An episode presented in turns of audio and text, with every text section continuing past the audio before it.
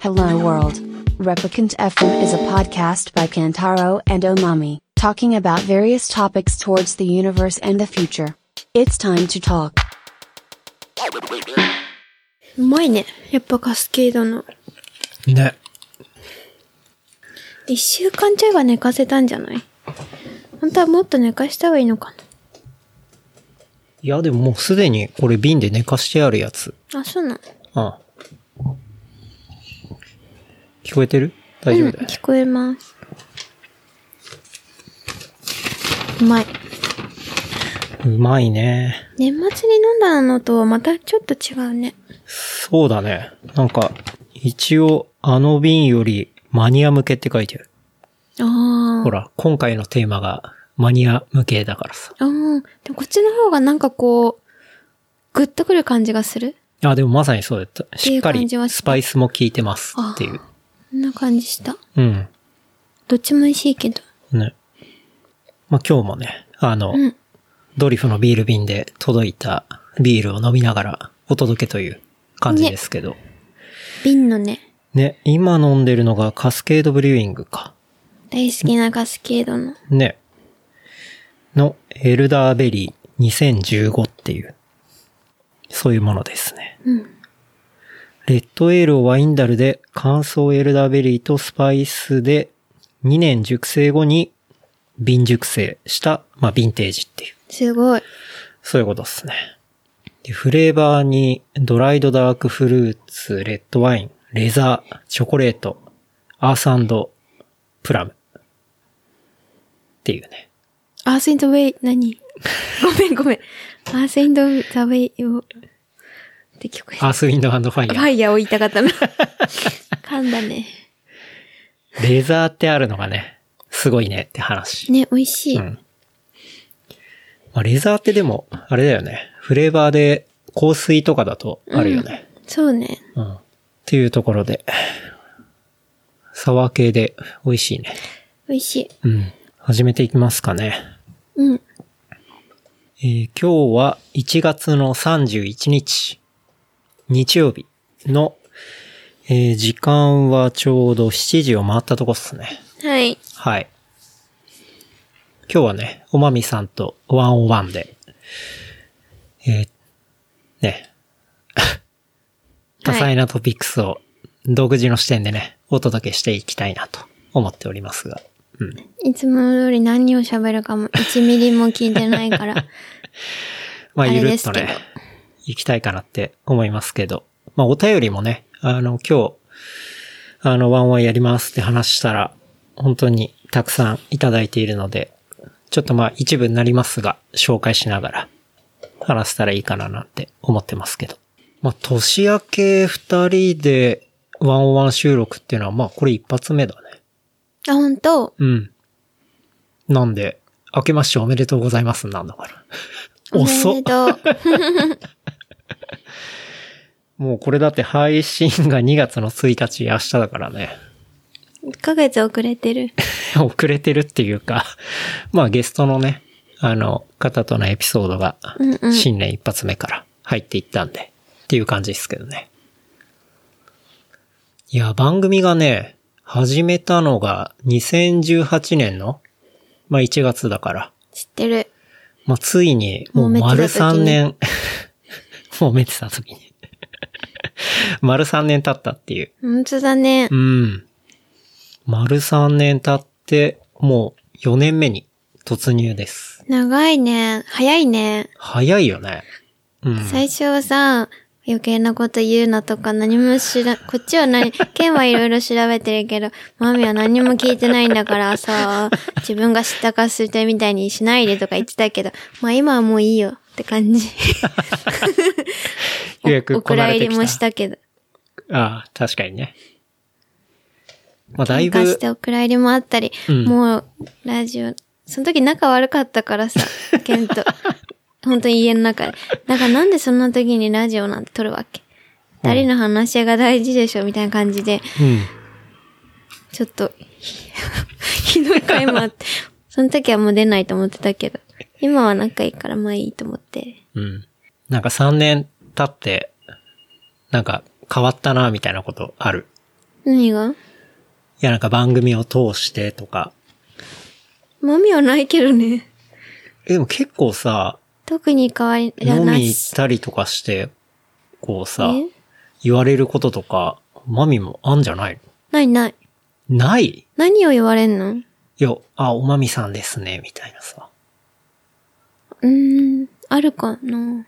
なんか、結構 さ、さすがにやっぱ丸3年も続けてるとさ、なんか、行った先で、こう知ってくれてる人とか、うんっ。ていうのは、まあ、ちょこちょこ嬉しいことにいたりするなっていう感覚はあるんだけどね。あ、そうなんだ。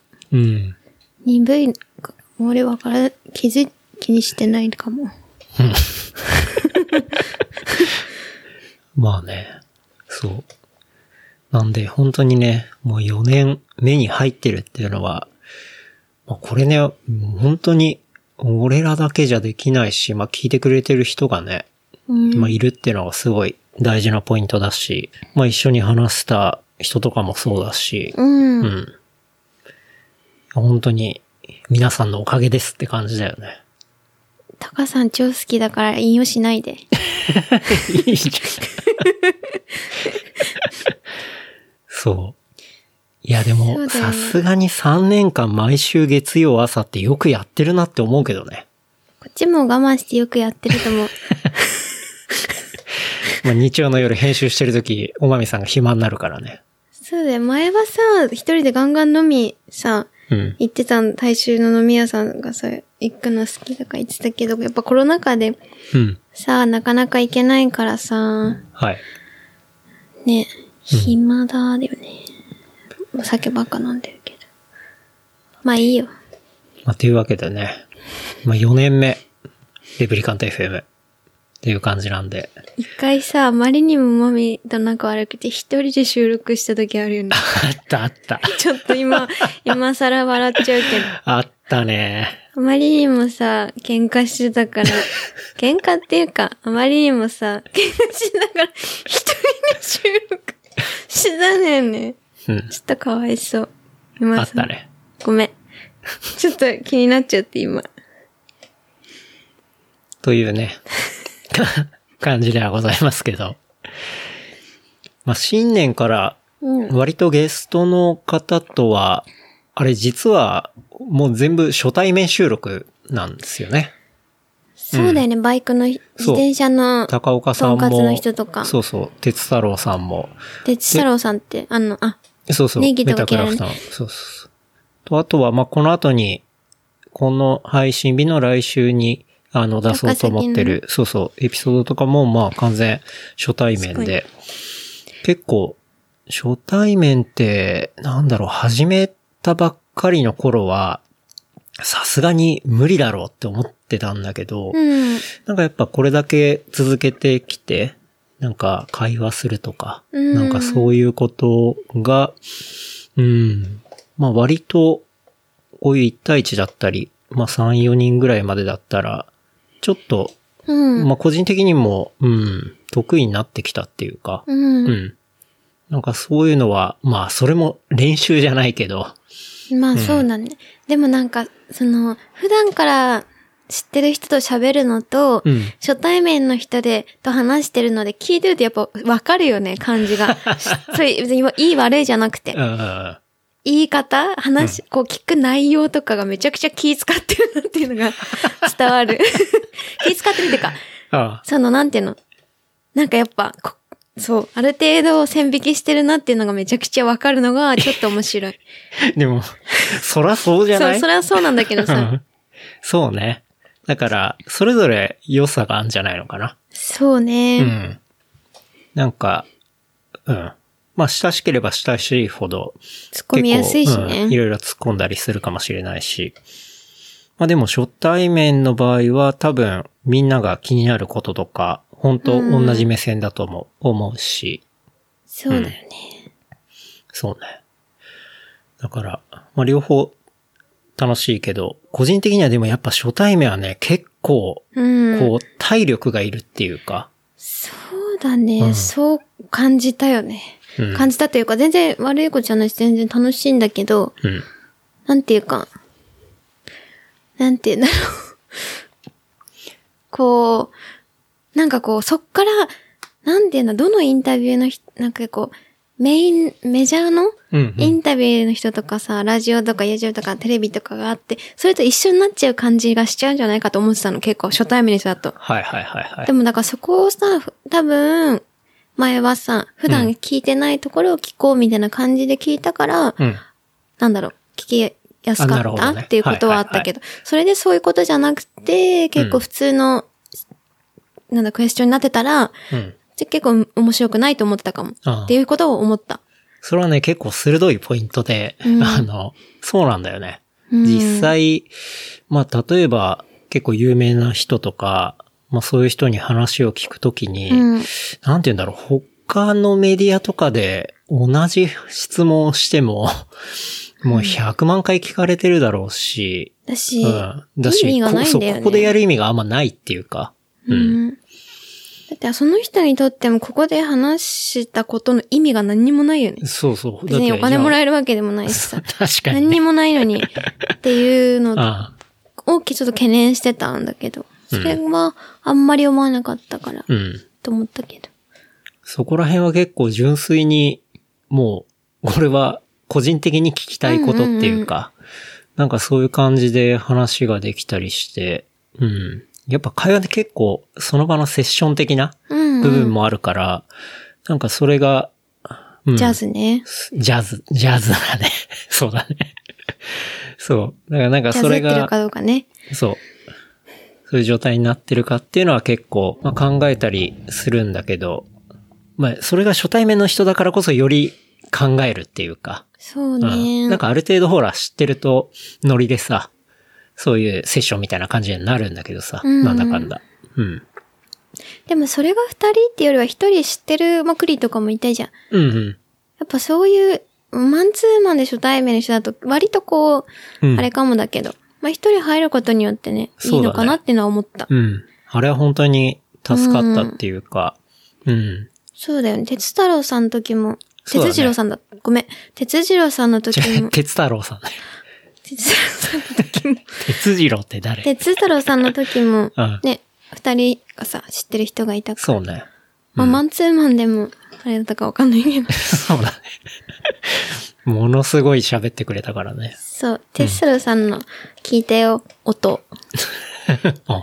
めっちゃパンクだった。パンクだったね。ちょっと3分ぐらいでやめちゃった けど、パンクだった。パンクすぎて。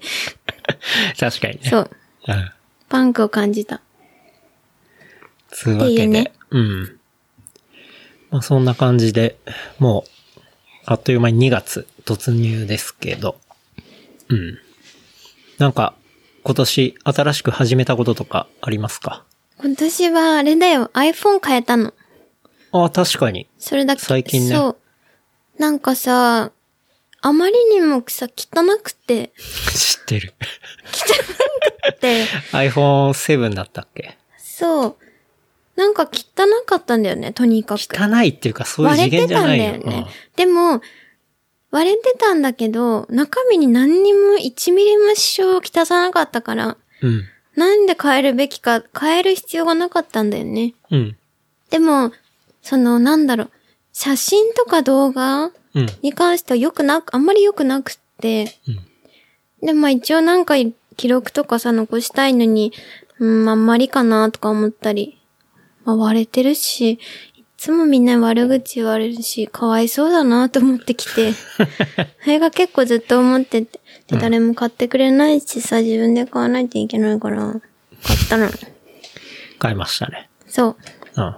ミニだよね、12の。そうだね。iPhone 12 mini で赤いプロジェクトレッドのやつ。赤はめちゃくちゃ悪口言われてたけど、うん。そうそう、なんか、本来の前の赤とかよりも、ちょっとオレンジっぽい色だったよね。確かにうんで、すごいこう、iPhone ユーザーから悪口言われてたけど、実際見に行ったら、ちょっと悪くないと思ってたの。うん。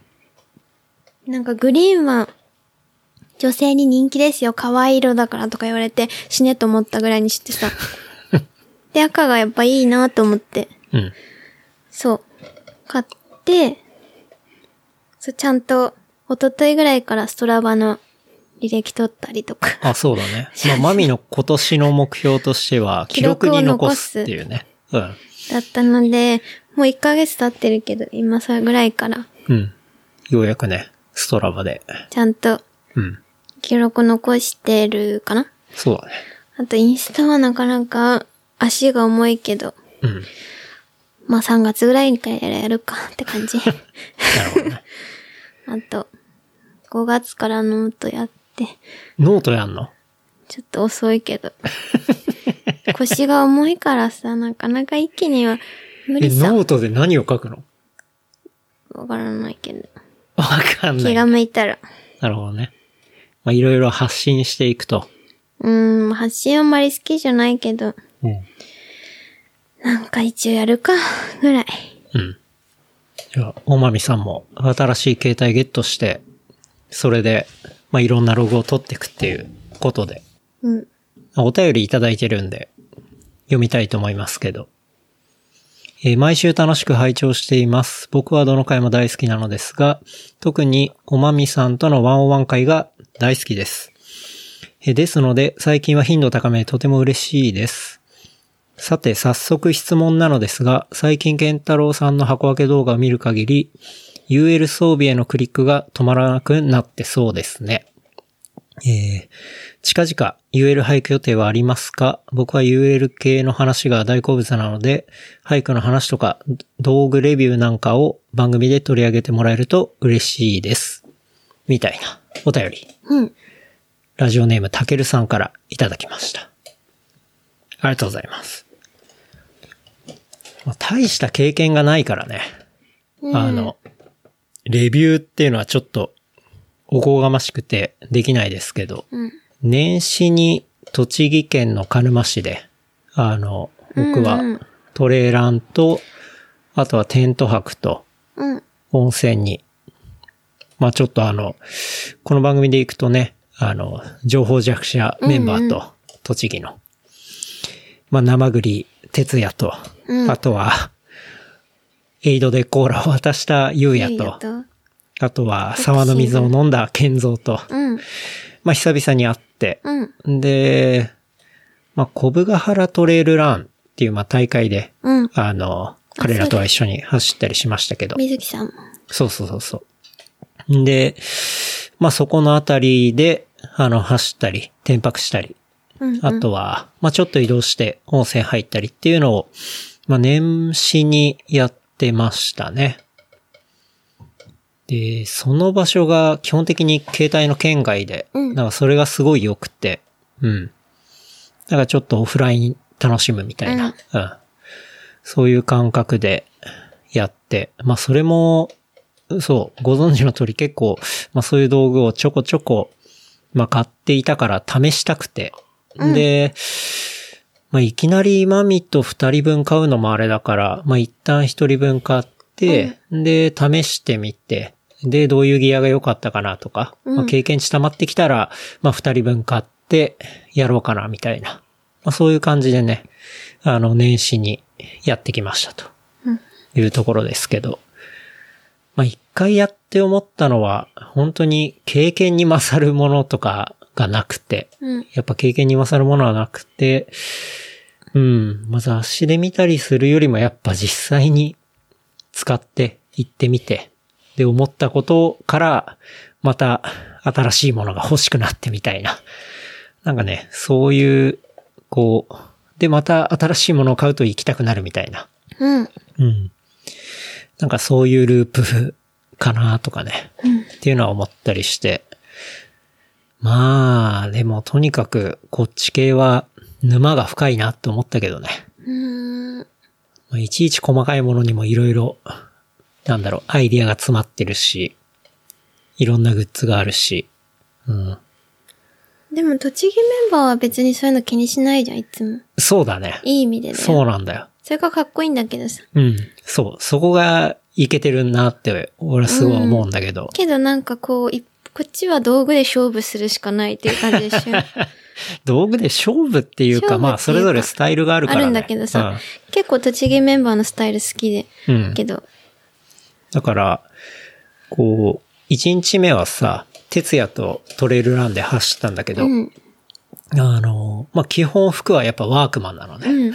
で、服はワークマンなんだけど、こう、ほら、トレイル走るときにいつもしょうような、なんていうの、ベストパックっていうかさ、それとか、あとシューズとかは、うん。あの、俺使ってんのとほぼ一緒のあの、サロモン。の S ラボのさ、うん割とハイエンドモデルのものを使ってたりとかして、うんうんなんかね、S ラボとそのワークマンを ミックスさせる感じっていうのはかっこいないかなか新しくて、うん。だって私たちな見もたワことーないクなマみンたいな使うじゃん、最近。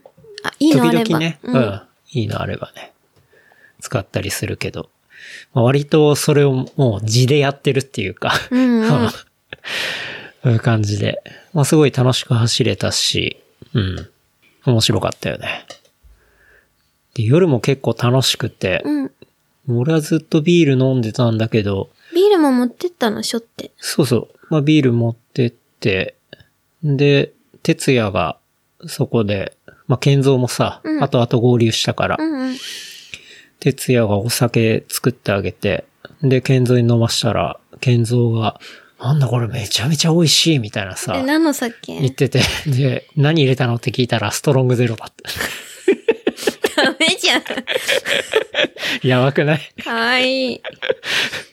それ渡した瞬間、飲んだ後に、もうキラーってして、一発目だったじゃない その。う、一発目だったか何発目だったか忘れたけど、いや、何杯か飲んでたな。ビール何杯か飲んでて。んで、哲也がなんか影で作ってあげて、これうまいぞっつって渡したら、うまいってなって、好きだ わ。ストロングゼロ。 まあ、山で飲んだらね、うまいよ何でもうまいよね、みたいなそういう話になったけどね。うんうん。うん。そういうのがあったりとか。二日目は、まあちょっと移動して、まあいわゆる関東最後の秘境っていう、秘湯かっうんうん。て言われてる、まあ、日光の、まあ奥に、奥絹か。うんうん。絹川の、まあさらに奥みたいな。そう日光奥絹温泉っていうところが、エリアがあって、それ4つぐらいの温泉宿がさ、集合してる場所で、うんうん。初めて行ったのがね、うん、その栃木メンバーと行ったから、7、8年ぐらい前かな。うん。なんだけど、まあそこら辺本当に良くて、まあその仲間とよく行くところなんだけど、集まったら。うん。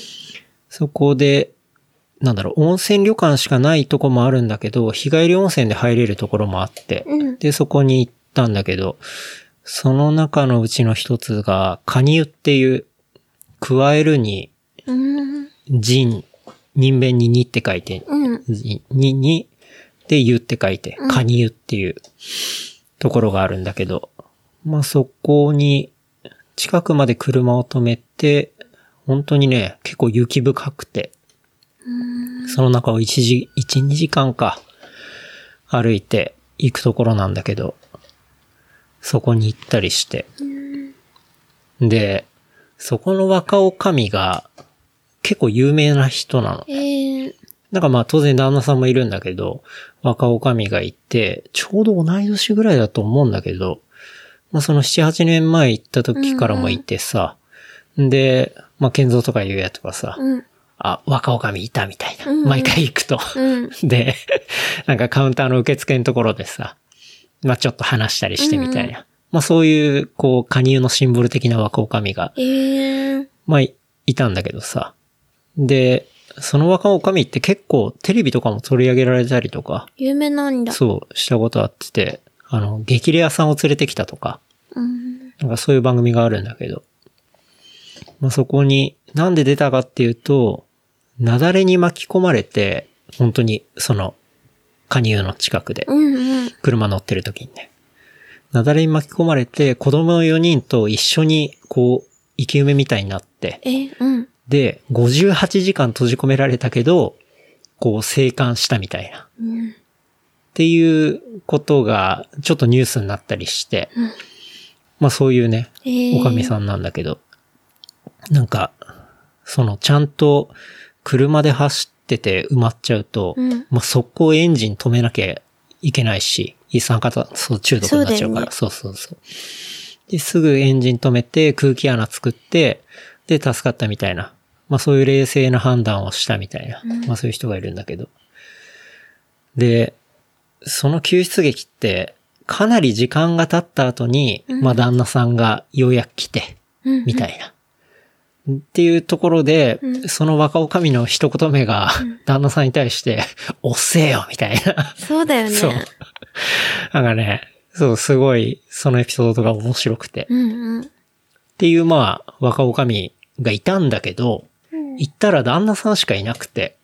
別れたんじゃないそうでさ、 そこでさ、うん。やっぱあの、若干デリカシーのないさ、こう、 情報弱者たちがさ、それは聞きガたンい。ガン聞くわけよ。うん。で、聞いたらさ、もう旦那さんとかがさ、実は、みたいな、なんかそういう話。まあそっからは、押して知るべしなんだけどさ、やっまあぱ、そ助けういうて話くがあっれてないから逃げちゃったんじゃん。そしたら、健三とかさ、その話聞いて、ああ、そうですかとか言って。そう。なんかね、いろいろ考えちゃったね、やっぱ。嫌になっちゃったんだよ。助けてくそれうないから。救出劇がね、遅すぎたのかなとか、うん。だと思う。まあそういうことを思ったけど。まあでもそれ聞いてちょっと、お土産の T シャツとか買っちゃったもんね。いいね。そう。なんか、背中にカニ湯って感じで書いてあるだけで、なんかすごいシンプルでいい T シャツだったけど。ちなみにこのカニ湯は混浴で、うんうん。あの、そう。だから入った時も家族とかうんうん。がいたりとかして、うん。と結構男女関係なく、まあそれなりにね、あの、ちゃんと隠したり巻いたりとして、かねそうそうそう、するから、まあ普段だったらさ、山とか登り行っても、うんあの、別々になっちゃったりとかするけど、うんうん。ここは結構ね、男女関係なく入れるから、割とおすすめだし、うん。近くに天体観測できるような有名なスポットもあるから、星も綺麗だったりして、うん。ちょっと行きづらいけど、すごいいい場所だったなと思って。うん。うん。ここはおすすめっすね。うん。ここでまたちょっとお便り。うん。えー、ラジオネーム、森イジーさん。いつも楽しく拝聴しております。昨年は高尾ビアマウントでご一緒させていただきありがとうございました。えートレイルランニング、ファストパッキング、クラフトビールなど、少しマイノリティのカルチャー、これからのビジネスが末長く、また面白おかしく、えー続いていくには何が大事だと思いますか、えーご意見をお伺いしたいです。ルナソロいいですね、というお便りいただきました。ありがとうございます。ルナソロっていうのは、あの、買ったテントのことね。うん。マイノリティのカルチャー、これからのビジネスが末長く。高尾部屋マウンテンってすげえ並んだとこだよね。そうそうそうそう。うん。あの時に一緒に飲んでたんだ。そう、あの、ほら、メガネかけたビームスの。も森尻さん。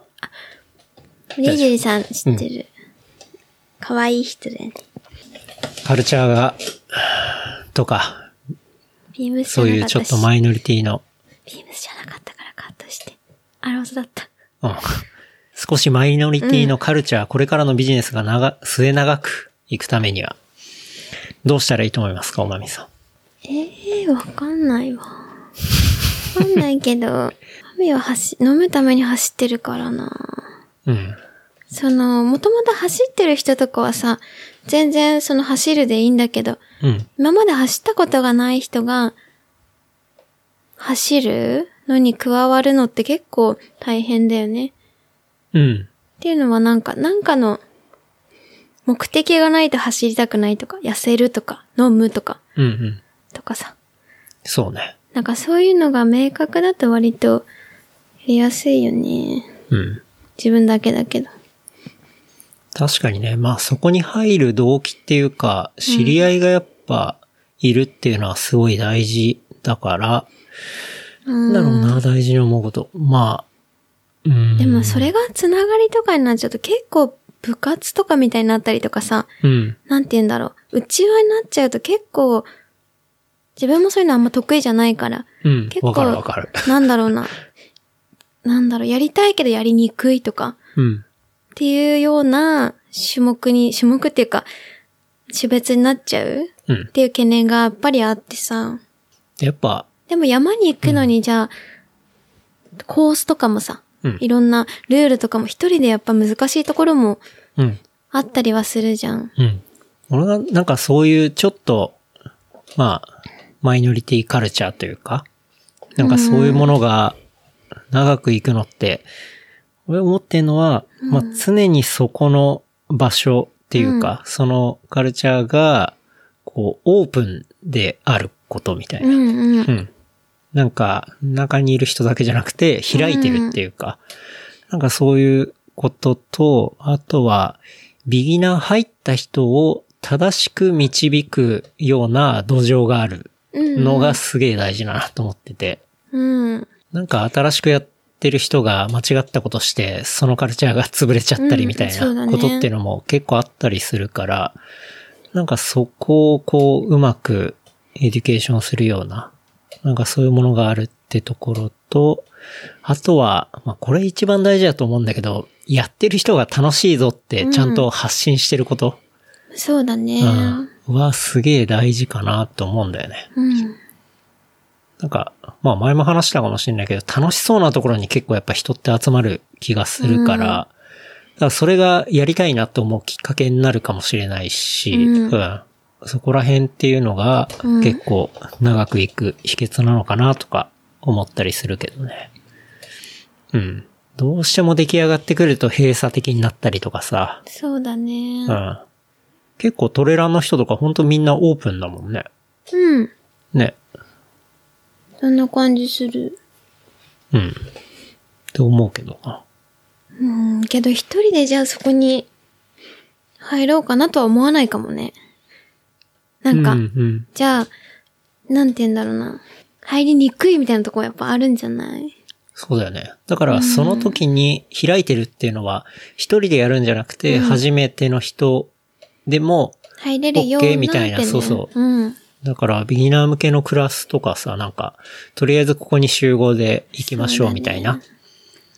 でも今コロナだから大勢で行くわけにもいかないじゃん。うん。だだかからさ、それも難しいんじゃないらそれが小グループとかさ、うんうん4、5名とか。そうだね。うん。そういうのは全然いいんじゃないかなと思うしうね。んうん。うん。最近も結構いろいろ走ってるよね。うん。なんだかんだ。そうね。まあ隅田川とか皇居とかはさ、まあ家から近いから、いつも通り走ってるけど、今年入ってからも、品川の黒缶コースとかさ、うん。あそこも結構いいよね。よかった。隠れ家的な、品川区にこんなとこあんだみたいなさ。確かに。うん。ちょうど一、周、 3キロ3キロくらい。うん。の黒缶コースがあって、駅で言うと大井競馬場か。うん。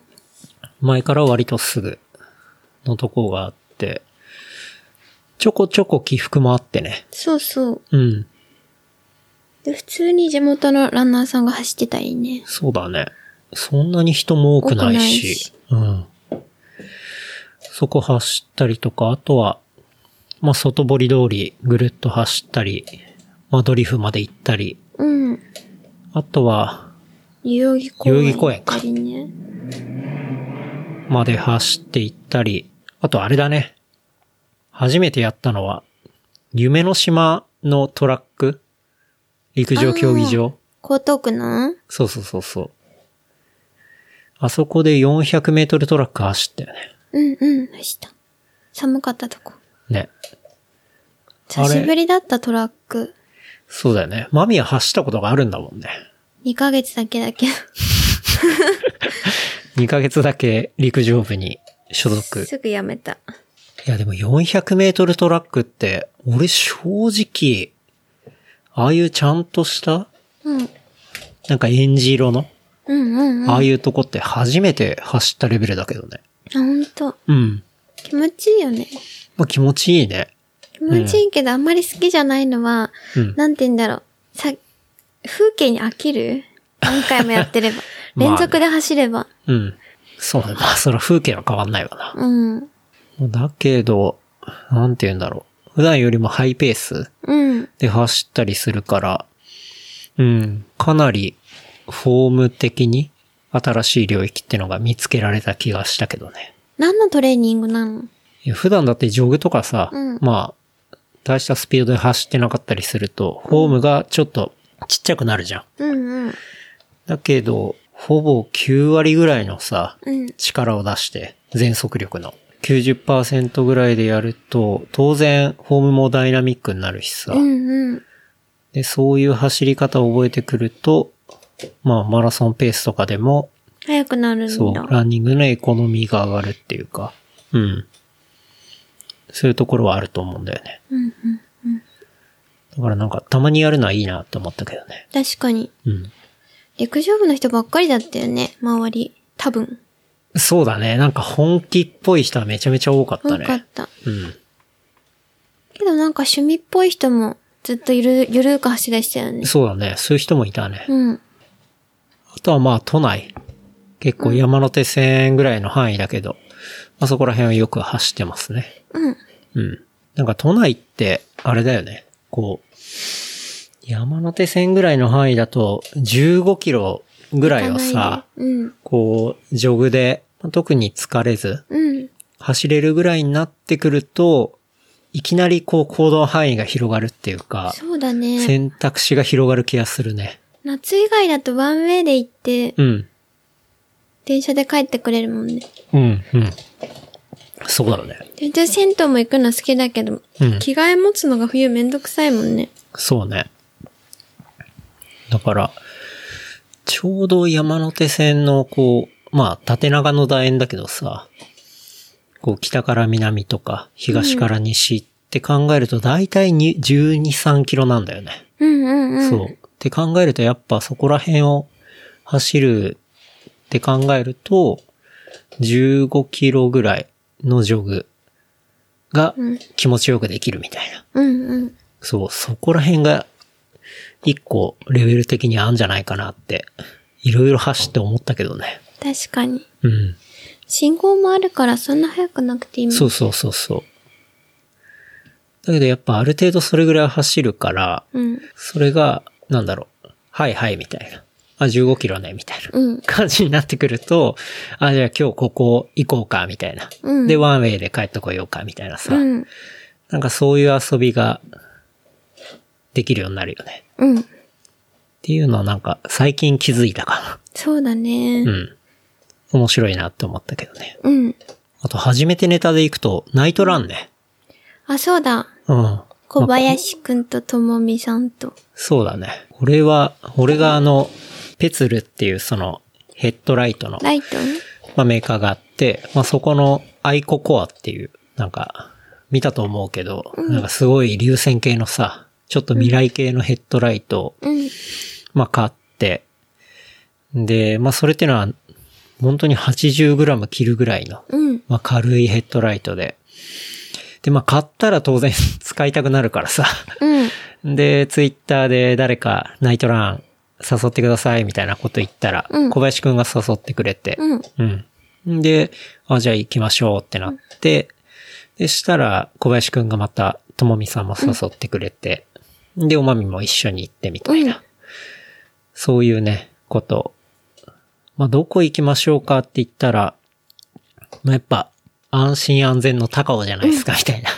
まあ、そういう話になって、で、小林くんと、まあ、元万引き G メン、ともみさんと、うん。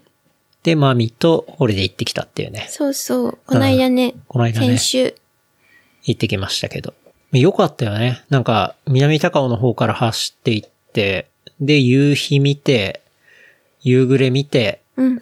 で、暗くなった中、こう走って行ってっていうさ。うんうんで、白山で雪に埋もれつつ倒れている天狗を見て、え、なんで倒れてるのあれって。わかんない。いきなり倒れてたらしいよ。かわいそう。ね。いじめかな。まあ、だいぶ古くなってたしね。うん。初ナイトランでしたけど。ナイトトレイルか。トレイル。うん。面白かったね。どうだった夜は。最初さ、みんな早いから置いてかれるかなと思って。確かに小林くんとか早いしね。まあ、そうみんなうん、ともみさんも強いし。そう。だって、水木さんはいつもさ、気にしてくれるけど、ケンタロウとか走ってもいつも、こけても知らん顔だからさ。 そんなことねえわ。 そう。あ、で、水木さんもいないし、あ、一人で置いてかれて、遭難して熊に食べられて死ぬかなって思ってたけど、意外とついていけたから大丈夫だった。そうね。まあ、なんだかんだ走っていけて。うん。え、でもそのついていけるのとさ、昼と夜でまた全然違ったじゃん。そうだね。そこの部分はどうだったそう。それはあれさ、だって、昼はまあさ、遅く行っても、まだ光があるからさ、うん大体わかるじゃん。うん夜は光がないとさ、置いてかれちゃったら一人で遭難して死ぬじ ゃん。だから早く行かないとやばいと思って、そのあ焦緊り張感がであ、ったってこと。うん、誰も出す、誰も助けてくれなくて死んじゃうと思う焦りだよ ね。それでめちゃくちゃ早く走ろうと思った。うん。でも全然ついて、全然大丈夫。まあ俺も後ろの方行ったりもしたし。うん。うん。俺思ったのはやっぱ夜だとさ、そのライトに照らされたとこしか情報がないから、うん。案外普段見慣れてる山とかでも違う風に見えるなってのはすごい思ったけどね。うん。だって後半とか普段走ってるとこじゃん。そうだよね。だけど全然違くなかった。わかんなかったかも。うん。だし、登りがなんか、まだ、そんな登りめちゃく、いつも昼だとさ、うん最悪登りだし、もう嫌だとか思うけど、うん登りの先が見えないから、登りかーと思いつつ、ああ、登って確たかにね。それはわかるわ。うん先が果てしない登りがあるんだっていうとメンタルやられるけど、うん、夜はそんなにそこ気づかないから、そう、逆にメンタルやられないみたいなところはあったね。と、ともみさんのライトがピカピカだった。あ、そうね。光ってた。俺はそのアイココア使ってたけど、ともみさんにおまみが貸してもらってたのは、レッドレンザーのネオ 10R ってやつかな。そううん、一、回も転ばなかったし、ね。光ってるかあれもすごい調子良さそうだったら。ね。うん、うん。重いって言ってたけど、重くなかった。そうだね。なんかともみさん結構そのバッテリーが縦だから、あの、後ろにちょっと荷重かかるみたいな、そういう話はしてたけど。でも、かんざしみたいにしてたから、うん。まあ、マミは髪が長いからそこをお団子みたいにして、かんそざし。こに引っ掛けるみたいなね。 カンザスタイルにしてたうんら大丈夫だったけど。確かに。であれも、もう一個買ってもいいかもね。うんおまみ用に。確かに。うん。だし、まあ夜は人が静かで、うん人が静かっていうか人がいないかいら、ああ静かでいいなとは思ったけど。うん。だからいつも人いっぱいいるイメージだったから。そうだね。まあ特に行くのはどうしても週末になるし。ねうん。なんか夜も面白いなって思ったけどね。うん。うん。あれだよね。走り終えて下山してさ、まあ、そっから、ともみさんとさ、まあ、こ小林くんとさ、うんまあ、4人で、まあ、お店も閉まってるから、そうだねこう、セブンイレブンでさ、一杯だけ飲んで帰ろうと思ったプのロにテイン飲んで、ビール買って、しようって思って、まあ、そのセブンでね、そうだよ。まさかの、おまみが、さあ、いや、せ、プロテイン買ったわーって、ともみさんのとこ寄ったら、ともみさんが、ちょっと待って、うんって言って、見て、って言って、さ、左側見たらさ、なんか、めちゃくちゃカゴに座ってる男の人がいて、うん。で、なんか、あ万引きするよ、みたいなことをともみさんがボサッと言ったら、万袖引口きにするぞと。するよ、かも、みたいなこと言ったら、えっってマミが見てたら、その袖口に、そう、なんか、お菓子みたいな何個か入れてて、うん。上着の袖に。そう、万引き G メンが見てるにもかかわら ず。で、めちゃくちゃテンション上がって、あ、万引きしたよみたいなこと言って、ともみさん、万引きしてるしてるって言って、そっからなんかその人が多分気づいてこっちに。うんで、キョロキョロしながら、うん。レジに行ってた。でも結局、万引きしたよね。 いや、だから本当にさ、たまたま、ともみさんっていうそうだねよ、元万引き G メンがいる目の前で、うん。しかも高尾のセブンイレブンで万引きしてたよ。万引きを目撃するっていうね。そう。あれなかなかだったよね。びっくりし初ためて万引きしてる人見てテンション上がっちゃ った。なんで、100円200円じゃん、買えばいいじゃんって言っちゃった、ぼさっ と。でも買わないんだね。うん。まあその人は別のものも買ってて、大量に買ってで、た。それを万引きしたっていうね。だからそれはさ、ともみさんとの話でもしてたけ言っどて、た言って要は、ある程値度引きだよね買い物をしてるから、いいだろうみたいな、なんかセルフ値引きみたいなさ。セルフ10%とかだよねそうそうそうそう。あれ話してるのがまさに、た本当だよね。しかも高尾で見れるんだと思ってさ。めっちゃ見たわ。うん。いやでもさ、万引き犯側もさ、まさか見てると思ってない。 あのさ、セブンの隣で、まあ、ともみさんも働いたりしてるわけじゃん。あの、うんマウントタカうんオうんうんベースキャンプでさ、その隣にいる人、かつ、元万引き G メンで、 俺らとかさ、その、こういう番組をやってる人がいるとは思わないよね。 絶思わ対。 ない。ずっと言っちゃって、ボサボサ。あの人万引きした、万引きしたって。まあ結局ね、まあ、さっそうと帰っては行ったけど、だけど、うん。いやなんであんな100円、200円の。かなかすごかったなさ、しかもいい大人だったよね。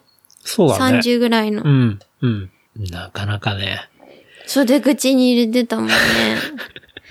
ともみさんに、はっって言ったら、そんなオチがつくとは思わなかったけどね。笑いながらビール飲んじゃったよね。でもやっぱともみさん、さ、その、もともとやってたからさ、あの人やりそうみたいなのはそうだよ、、わ一番かるんだよね。一一秒で気づいてた。うん。ただ、マミが全然、さ、あの、ビールとプロテインか、ともみさーんって入り口伸ばしてともみさんが、険しい顔しててさ、 右、 G メン顔になってた。 G メ顔になってたから、見てた、えーって思ったらさ、ああの人は、みたいな感じだったから。うさすがに逮捕できないからさ、ん。まあね。G メン顔やばいな。まあちょっとね。そんなね、高尾、ありましたけど。なんかともみさんが、 あの、お便りくれて。うん、 なんでお便りなんだって話なんだけど。ナイトトレイル楽しかったですみたいなうん、話をお便楽しりかっくれた。た。うん。ありがとう。なんかヘッドライト一つで月明かりの下を走るのは獣になったような感覚でしたみたいなね、わかる。ことを言ってたけどね。わかる。とにかく星も見れて嬉しかった。そうだね。うん。よかったよね。うん。あとは、ラジオネーム、1919さん。イクオさんじゃない。ゼロがないからイクオさんじゃないね。これリはッ。キーさんかな。うん。えーケントラさん、おまみさん、こんにちは。通勤中のお供として今や欠かせない存在となったレプリカント FM。毎週ありがとうございます。質問です。最近よく目にするクラブハウスですが、魅力を教えてください。これからさらに流行るのでしょうかっていう質問いただきましたけど。どうですかこれね。 まあ知らない人、これ聞いてて知らない人いないと思うから、まあサービスの説明はね、まあち割ょっと愛割愛しますけど、まあざっくり言うと音の SNS っていうか、うん。うん。で、まあ元、去年ぐらいからあったサービスだけど、あ、そうなのそう。日本の電話番号での、まあ、登録だったり、まあ、そういうものに対応したのが、ほんとまあ、つい先週末ぐらいで。そうだよね。その段階でアメバ TV が取り上げてるのを偶然見てうん。知った。うんうん。最初クラブハウスだからクラブに行くのかと思ってたけど。うん。違くて、それでケンが水木さんと話してたりとか、はいはいはいあと会社でもそういう話題が出てて、うん。あ、会社の、こう、ミーティングとかで。とかで出てて、なんか芸能人がどうとかとか言ってて、うん。はい全然興味ねえなとか思ってたけどね。はいはい。全く知らないし芸能人とか。まっていでうもことを思ってなかったけどそうねうん。もう先週末ぐらいからそういうところで、うわーっと、まあ、日本にも来て、で、まあ、触れ込み的には音声版ツイッターとか、まあ言われてたんだけど、うん。なんか個人的には結構それ違うなと思ってて、うん。まあアカウント作ってもさ、別に自分で発信とか投稿するものっていうのはないじゃん。うだかん、そうだよね。らそこが結構大きく違うのかなと思ってて、うんまあやることとしては部屋を作って、それもまだ分かってないけど。うんうん。まあ部屋を作ったり、まあその部屋を管理したり、その部屋に来た人と、まあ喋る、聞く、うんうんみたいなことがまあメインになっているサービスうんうん。ですね。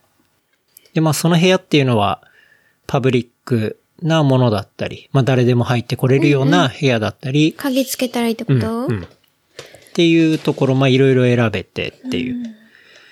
で、その中で話してる内容とか、こう、うん、部屋の雰囲気とかうんっていうのも、まあ内輪で喋ってる部屋もあったり、まあとにかく大人数だったり、うん。あとはまあさっき言ったその有名人、芸能人が、うん。あの、喋ってるところがあったり、あとは、無言の部屋があったりとか。うあ、そうなのん。そうそうそうそう。っていうね。まあそういういろいろがあるような、まあでサー世ビスに界なが、ってて。世界いろんなところでってことだよね。うん。ぎょそうね。ご言語は共通じゃないけど、うん。別にそこに行ける人は行ったらぐらいの感じだよね。そうだね。まあ基本今言語は英語、日英本語。語、そうだね。まあ基本、うん。基本英語かベイエリア系の、うん、サービスだから。でも日本でやってる人は日本語で日本人でって感じだそようだね。ね。そうだね。うん。っていうようなところですけど。まあ、最、うん。サービス的にはそうね。まあ今の段で出てきてるものだから、いろいろ当然研究されててさ、うん。なんか、ツイッターとかインスタグラムだったらさ、うん。まあ、これは人によるけど、こう、有名人が返信、リプライくれたとか、うん。あとは、いい、有名人がいいねしてくれたとかさ。うん。なんかそういう、こう、喜びみたいなところを感じる人はやっぱいてさ、いるないるんだよ。で、 全く思ったことない。俺も全然そういうところにはけど。全く思わない人間なんだけど、でも、やっぱそういう人はすごい多いからさ。それがマスなのね。うん。で、それが、クラブハウスの場合では、こう、一緒に話せたとかさ、要は、自分を認知してくれたとかさ、うん。なんかそういうところが、まあうまく設計設計されてたりするし、うんで、あとは、まあ、身内の話だとしても、あ、友達がこの部屋、ちっちゃい部屋で喋ってるってなるとさ、聞こうかなとか。そう、あ、仲間に入りたいとかさ、うんうん。あ、聞きに行こうかなっていう、何話してんだろうってうんうん。思う気持ちだったりさ、うんあとは、まあ、今度は部屋を作って、その部屋をオーガナイズするうん。立場だったりすると、まあ、その部屋に人がいっぱい来た。うん。で、自分が話してることをいっぱい人が聞いてくれたとかさ。なんか承認欲求のためのサービスなのかな そうそう。だからそこら辺の設計がすごい、まあ、うまくできてるっていうのはやっぱ思うし。なんか、そうやっていっぱい人がいるところで自分が、あの、スピーカーとしてちょっと話したりすると、こう、あれなんか自分ってちょっと人気者なんじゃないかみたいなさ。 なんか、え、それってさそうそ創業者の人がそういうのも捉えて作ってるんだよね、きっいやもう当然当然。うん。だからそういう風にさ、と。ああ。なんか、おうみんな聞いてくれてるぜ、くーみたいな。なんか、なるほどね。そうそう、みたいなさ。まあそういう、こう、まあこの時代に出てきてるから、なんていうんだ、ある種、こう、悪魔的なさ、なんかそういう仕掛けってのがいっぱいあって。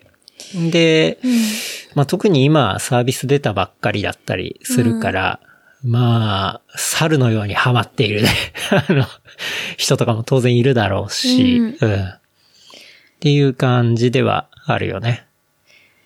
そうだね。なんかいいとこもあると思ったけど、そうそうそそう、ものちろんもちろ後ん。自分には合わないって思うとこもあった。うん、っていうのがあるよね。多分いいところはさ、なんかこう、あ、なんていうの、あ、ちょっとしてたけど話したことないとかっっていう人、うんうんあ、一回この人会ったことあるけど、うんこう何回か喋ったことはないみたいな人と、うんその時のグループの部屋に入った時に話して、はあ、こういう、あ、っていうふうに挨拶できるとか、うんそういうところは利点があったりするなって思ったそうだね。りとか、うっん。ていうのはあるなと思ったけど、うん。確かに。そう、明るい側面ももちろんあってさ、そうだね。なんかいろんな使い方できると思うんだよね。さっき言ったそそうだねの、部屋の公開範囲とかも一般だったり、こうフォローし、し合ってる人だけの部屋だったり、あとはまあ鍵付きってさ、うん、 3段階用意されてて。っだから、まあそこで出してくのも別にトークじゃなくてさ、音楽をプレイする人も、まあ DJ とかは流しとけ、そう流して、ちょっとこう、うんってことだよね。まあそこもね、著作権の問そ題うがだよクリアにはなってないからなかなか難しいかもしれないんだけど、こう自分で音楽をやる人は、そこで表現できたりとかするっていうのは、まあ、あの、明るい側面だと思うし、うん。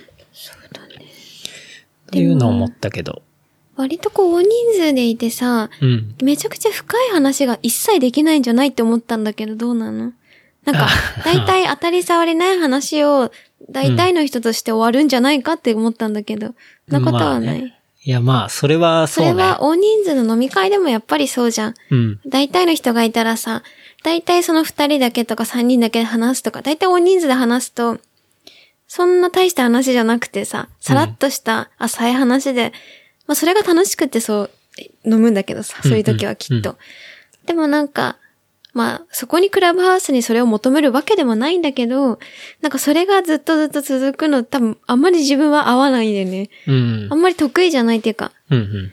そうそう。そうね。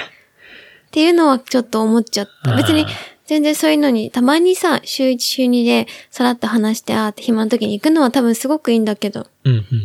なんかあんまり得るものがないなとか思っちゃう時もあるなって思った。まあ、場合そうねによってはだよその場が飲み会の延長みたいな感じになっちゃうと、ね、人が増えたりして、なっちゃうと、それは、うん。まあ、合う合わないはあるよね。うーん。俺なんかもともと、なんだろう、3、4人ぐらいとかでうん。飲んだり話したりするのは結構好きなんだけど、うん。すっごい大きい飲み会とかうん。は割と苦手な方だから。そうだよね。うんマミそうも一人で飲むのが主流、飲み行くのが主流だからさ、うん。で、その子に隣にいた、お、なんかおじ、めちゃくちゃおじさんとか、店員さんと喋るのが主流とか、まあ、2、3人の時は全然ある程度気は使うけどさ、うんうん。まあ、コミュ障だから、あんまりうまくいかない時 もあったりとかしてさ、うんそうそう。自分に合う合わないはあるかも。うん。なんかこう考えて、じゃあ、あ、この人この人ってしてるような、あんまり、左脳が効かない人間だからさ、うん右脳でばっかりし常に喋ってるから、あんまり得意じゃないのかなってはちょっと思ったけど。うん。そうだね。まあでもなんだろう。そういう芸能人が好きとかさ。うん。うーん。なんかそういう人とかはすごいハマったりするのかもね。なんかそういう人が近くにいる感じもするしさ。そっうん。か。マジわかんないんだよ、それ が。え全然、だって結局仕事なわけでさ、芸能っていう。うん。別に普通の人じゃん、一般の。うん一般っていうか、普通の人でさ。うん別に。それで人間性がめちゃくちゃ良かった自分も好きだけど、人間性もわかんない人の話なんてめ一切聞きたいとも思わないんだよね。うん。っていう感じ思っちゃうんだよな。まあ、豆が良くないのかもしれないけど。まあでも、そんな、まだ今新しいっていうか、うん。うん、どう消化するかっていうのが、まだよくわかんない状態だから、あれだけど、まあもうちょっと新しい使い方とか出てきたら楽しいのかな楽しいのかな、どうなのかなえ、って。どう思ってる正う直。ーん結構俺もさ、初日とか山ほど使ってみたけそう。ど、でも、久しぶりにじゃあ、なんだろう、もんじゃくんとかさ、うんうんこう、なかなか久しぶりに、あの、なんかこう、話す機会がない人と話してさ、めちゃくちゃ楽しかったとは言ってたじゃん。うん。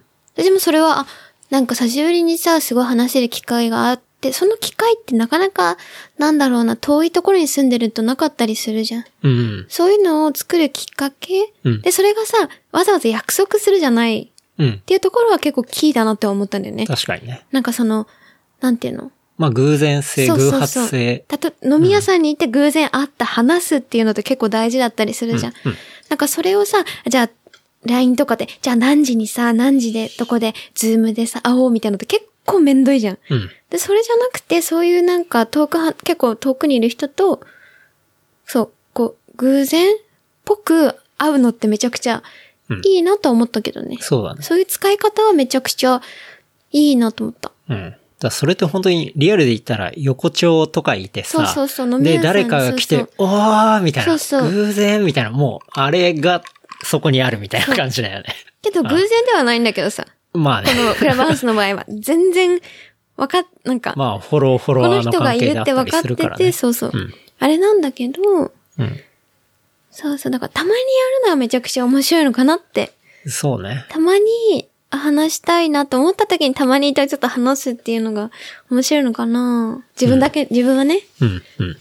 思ったけど、どう結構やってみたりしたけど、うん。いや、確かに面白い、偶然話せる人とか。そうだん。まねあ、。そういうのは面白いけど、なんだろう。まあ、うん。あっという間に時間経つしな。びっくりするぐらい。抜け時がよくわかんなくなるし。うん。でもそれ、ズームのみも一緒でしょそうだね。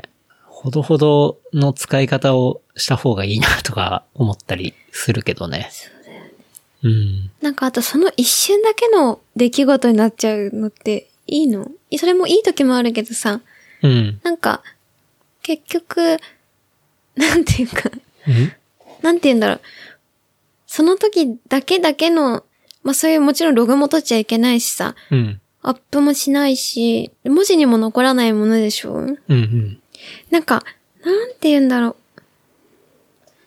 なんかこう動画とか、もちろんポッドキャストとかで残って、まあそれは良きも悪きもあるんだけどさ、うんうん。残ってか価値があるものみたいなのとかっはいてはいたまにあるじゃない、こういうのとかないと思うけどさ。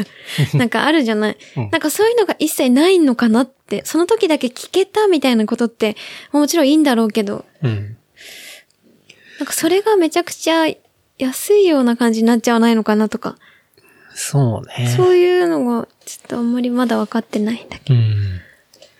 まあなんかそう、結構いろんなところに行って、まあ、いろんな聞いて、まあちょっと話したとはいえ、まあそこに膨大な時間を使って、結局残ったのは何もしてない自分みたいな。うんっ。てなる と、なかなか虚しいよね。うん。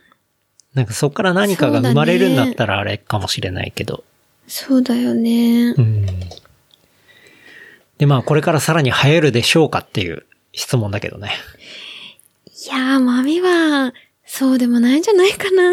うん。なんか結局その、なんだろう。なんかのつながりが、わかんない。SNS をあんまりやってこなかったからさ、わかんないんだけど、うん、きっとツイッターとかインスタとか、フォローしてフォローし合って、なんかメッセージ送ってとかさ、うんコメント書いてとかっていう作業でつながるとか、うん、うん。っていう作業がきっとあるじゃない。うんそういうのが何もないんだと、どうなの ?SNS としてって。うん。まあ、それがプロフィールに、インスタグラムだったり、ツイッターを、 まうあ、ん一応、紐付けられるから、そこからその後のコミュニケーションはそっちでみたいなことなのかもしれないけどね。うん。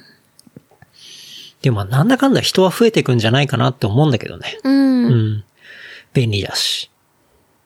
ただ、そうね、招待制も、まあ今のうちはそうだけど、まあそれも当然解な除、うん、されてくだろうし、そのなった後に、オープンで、まあの、いくら残らないとはいえ、話すことっていうのが、うん、ちょっとリスクかなって思うのも、残らないけ思ど、う人も多いと思うしだって、レック普通にさ、取れるじゃん。何かで。取れるけど、一応ね、何回か取ったらアカウント停止されちゃったりする、え、だって、取ったってどうバレるそれはもうアプリ側で、あの、のだっわてか、る。携帯で取らなきゃいいじゃん。あ あ、そういうことね。はいはいはい。別にこういう機械で取ったりとまかあ。 そうね。うん別にわざわざ携帯で取る人なんておらんって、と思うんだけど。もう携帯で取ったりすると気にされるけバレるど、まあでも外で取ることはできるからね。うん。だけど、そういう取るほどの話はできない場所ってことだよね。そうね。だから、そもそもがまあ、人が増えてったとしても、パブリックな場っていうのは、うん。パブリックな部屋っていうのは、うんうんうんあの、まあ、外向けの話に当然なるよね。なっていくと思うし、で、結構当たり障りのないことしかさ、みんな言わないんじゃないのかなって思うの。で、本当にそういう話をするっていうのは、もうちゃんとメンバーが、あの、鍵付きで、でもそこで鍵つけなくても他で話せばよくないわざわざクラブハウス使うのって思っちゃうんだけど、落ちる し。なんか、確かにね。そこうれだねっ。たらさ、別にさ、普通に、まあ、対面で会うのコロナで難しいかもだけど、うんまあ、ズーム、LINE とかわかんないけど、なんか、クラブハウスを使うのそっか、だから鍵付きにしたら、そういう偶発的に、誰かが、お、誰か来たみたいなことは起こんないもんね。うん。だから、いいところがなくなっちゃうのか。うんで、落ちる、でも落ちることもないのか。人が入れば結構落ちやすかったじゃん。うん。まあ、落ちたりするのは、またすぐ入ればいいけど。解決するとは思うけど、そのうちね。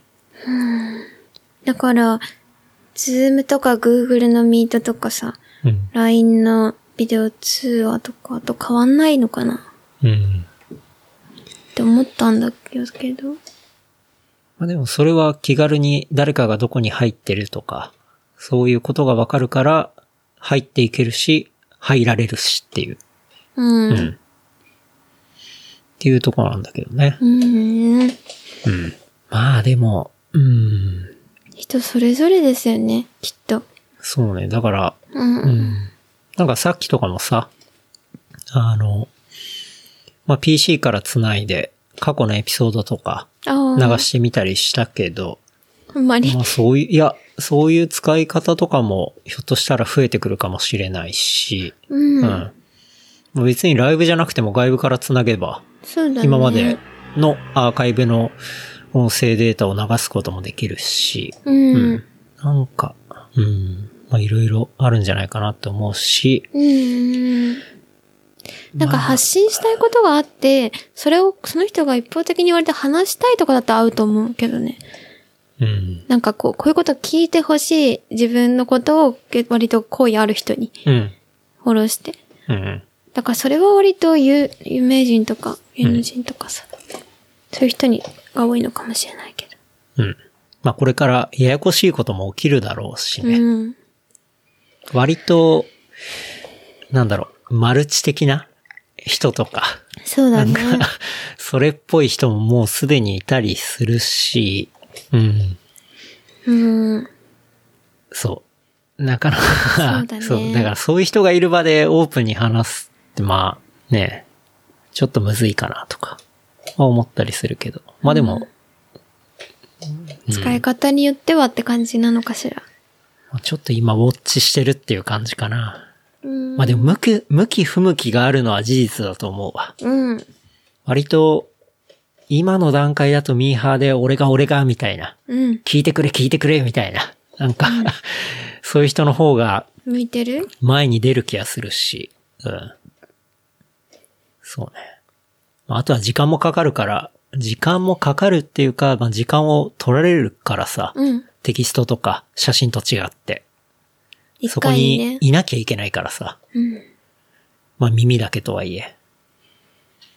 まあ、ある程度暇じゃないとできないよ確ね。っかていに。うのもあるし。うん。これが、今は正直さ、始まってた時、かなり IT 周りの人から入っていって、広がってて、なんか属性にかなり偏りがあるかなって思ってるんだけど、うん。まあ、これが10代とか入ってきて、入ってくるのか、入ってきてどういう風な使い方をするのかとかは興味あるけどね。確かに。正直そういうビジネスおじさんが入ってるところに若い人たちが入りたいのかっていうと、俺微妙だと思うんだよな。そうだね。意識高い系の若い子ぐらいしか入んないのかな。うん。で、入ってきたとしても、多分自分たちが、その子らが話してる中に入ってきてほしくないと思うし。 うん。うん。そうね。だからどんどんクローズ化されていくのかなとか、そうだね。思うよね。ターゲットが絞られるサービスなのかもね。うん。わかんないけど、使い方によるけどさ。うん、うん。まあ、さらに流行るかどうか。うんどうすかね。まあ、人は増えるんじゃないかなっていうとこかな。うん流行るかどうかは置いておいて。 うん。まあなんか、それぞれさ、うん。ツイッターもインスタグラムも、TikTok も、うん。 YouTube もそうだけど、それぞれ色があるじゃん。うん。で、そこで輝ける人っているじゃん。うん。合う合わないとね。うん YouTube で輝ける人も、インスタグラムであんまり輝けなかったり、うん。 Twitter でく。輝いてる人は、イインンススタタグとかラムであんま輝けなかったりとかさ、うんなんかいろいろあるわけじゃあん。るんだね。うん。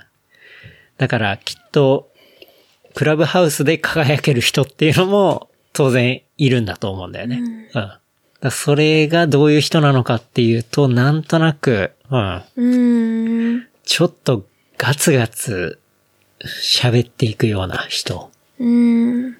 とかが輝ける場所なんじゃないのかなとか思うんだけどね。なるほどね。うん。いや、これもう本当に始まって数日しか経ってないから、まだ一週間も経ってないし。うん。わかんないけど、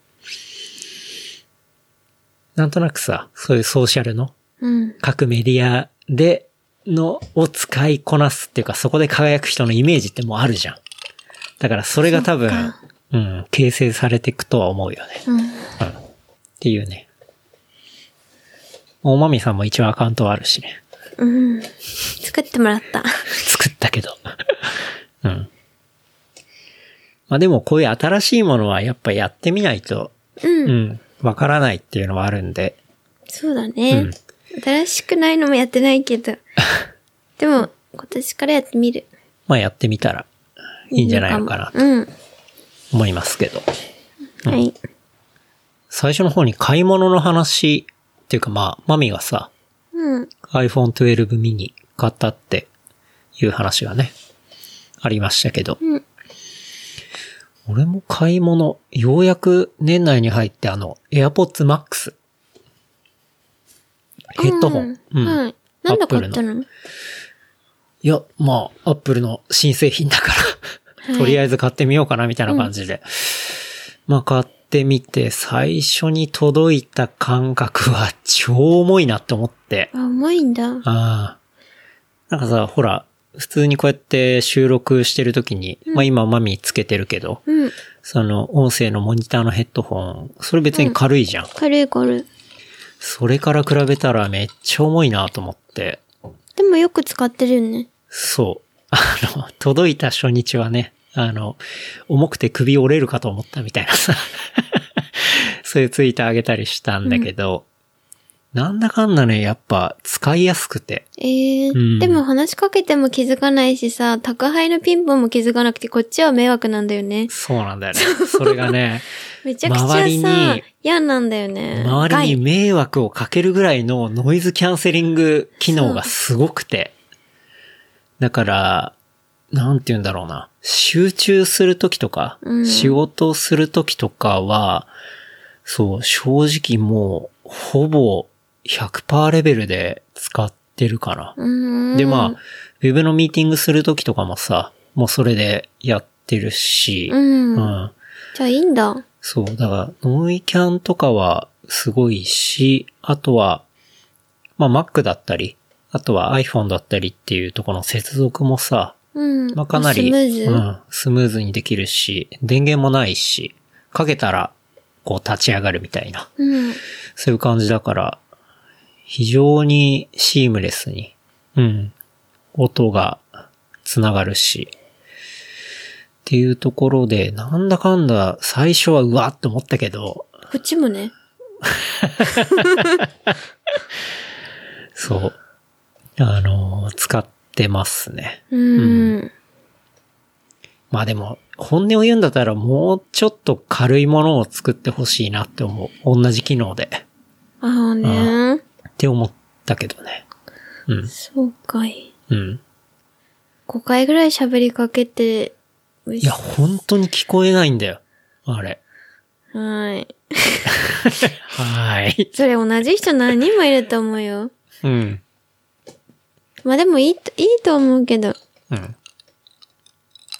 ていうね。うん。自分にとっては良くて、他人にとってはストレスみたいな。まあ仕事してる時とかね。そまあうしんどいね。うん。まいいんだけどあ。ちょっとそこはごめんなさいな感じだやけど。むを得ない。まあこれはようやく届いたって感じかな。うん。今月頭に。うん。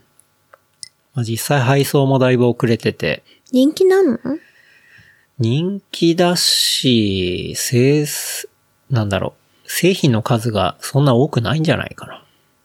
追いついてないっていうか。うーん。うん。あとはまあ、イヤホンの方のさ、AirPods Pro うん。の、その、耳に入れる部分のシリコン。うん。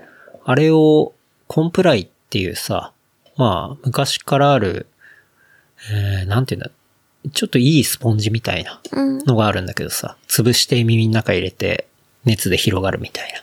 耳栓みたい。そうそうそう。まさにまさに。あの、モルデックスの耳栓みたいな素材のイヤホンチップがあるんだけど、うん。それが AirPods Pro 用に新しく出して、そのコンプライっていうブランドが。で、それをつけたら、AirPods Pro もかなりフィット感があって、うん。走ってる時もほぼ外れない状態になったから、うん。あれとかも結構おすすめだね。うん。耳周りはそう、耳周りは。うん。っていう感じかな。なんか、最近買ってよかったなっていうのは。うん。うん。あとは香水をちょこちょこ買ってるけど。えなんかさ、ずっと家にいるから、ちょっと、仕事してる時ぐらい香り楽しみたいなと思って。うん。うん。まあ部屋の香りもいいんだけど、本当にちょろっと、うん。なんか気分で変えたいなってのがあってさ。そうなんだ。うん。で、これね、香水も調べると、めちゃめちゃ沼だね。いろんなものあるもんね。ああいろんなのあるし、しかも、なんていうのやっぱ、有名な、それもさ、ビールだったらブリュワーがいてさ、うんだけど、香水だったら調香師がいるわけでそさ、うね。で、有名な調香師が、あそこのやつを作ったとかさ、うん。なんかそういうので調べそうだてねいくと、で、まあ、ものすごいいい香水とかさ、うんフルボトルで3万4万とかするさ、するじゃん。あれは沼だなと思ったね。そうだね。マミでも匂いはサンダルウッドとか白檀とか、うんお寺とかの香水一択。うん他は別にあそういいなんだ匂いと思わない。あんま好きじゃない。好みだよね。うん。そうそう。そうで、まあ、俺も好きな香りはあるんだけど、でもなんかい、ろんなこれはどこの誰が作ってとかさ、なんかそういうの読むと、あ、ちょっと試してみたいなってなって、うん、まあね。でも、さ、さすがにフルボトルで何個も買うとか、もう持たないからさ。そうだね。しで、かもお、試しもむずいし、うん、うん。合わない香りだったら嫌じゃん。そうね。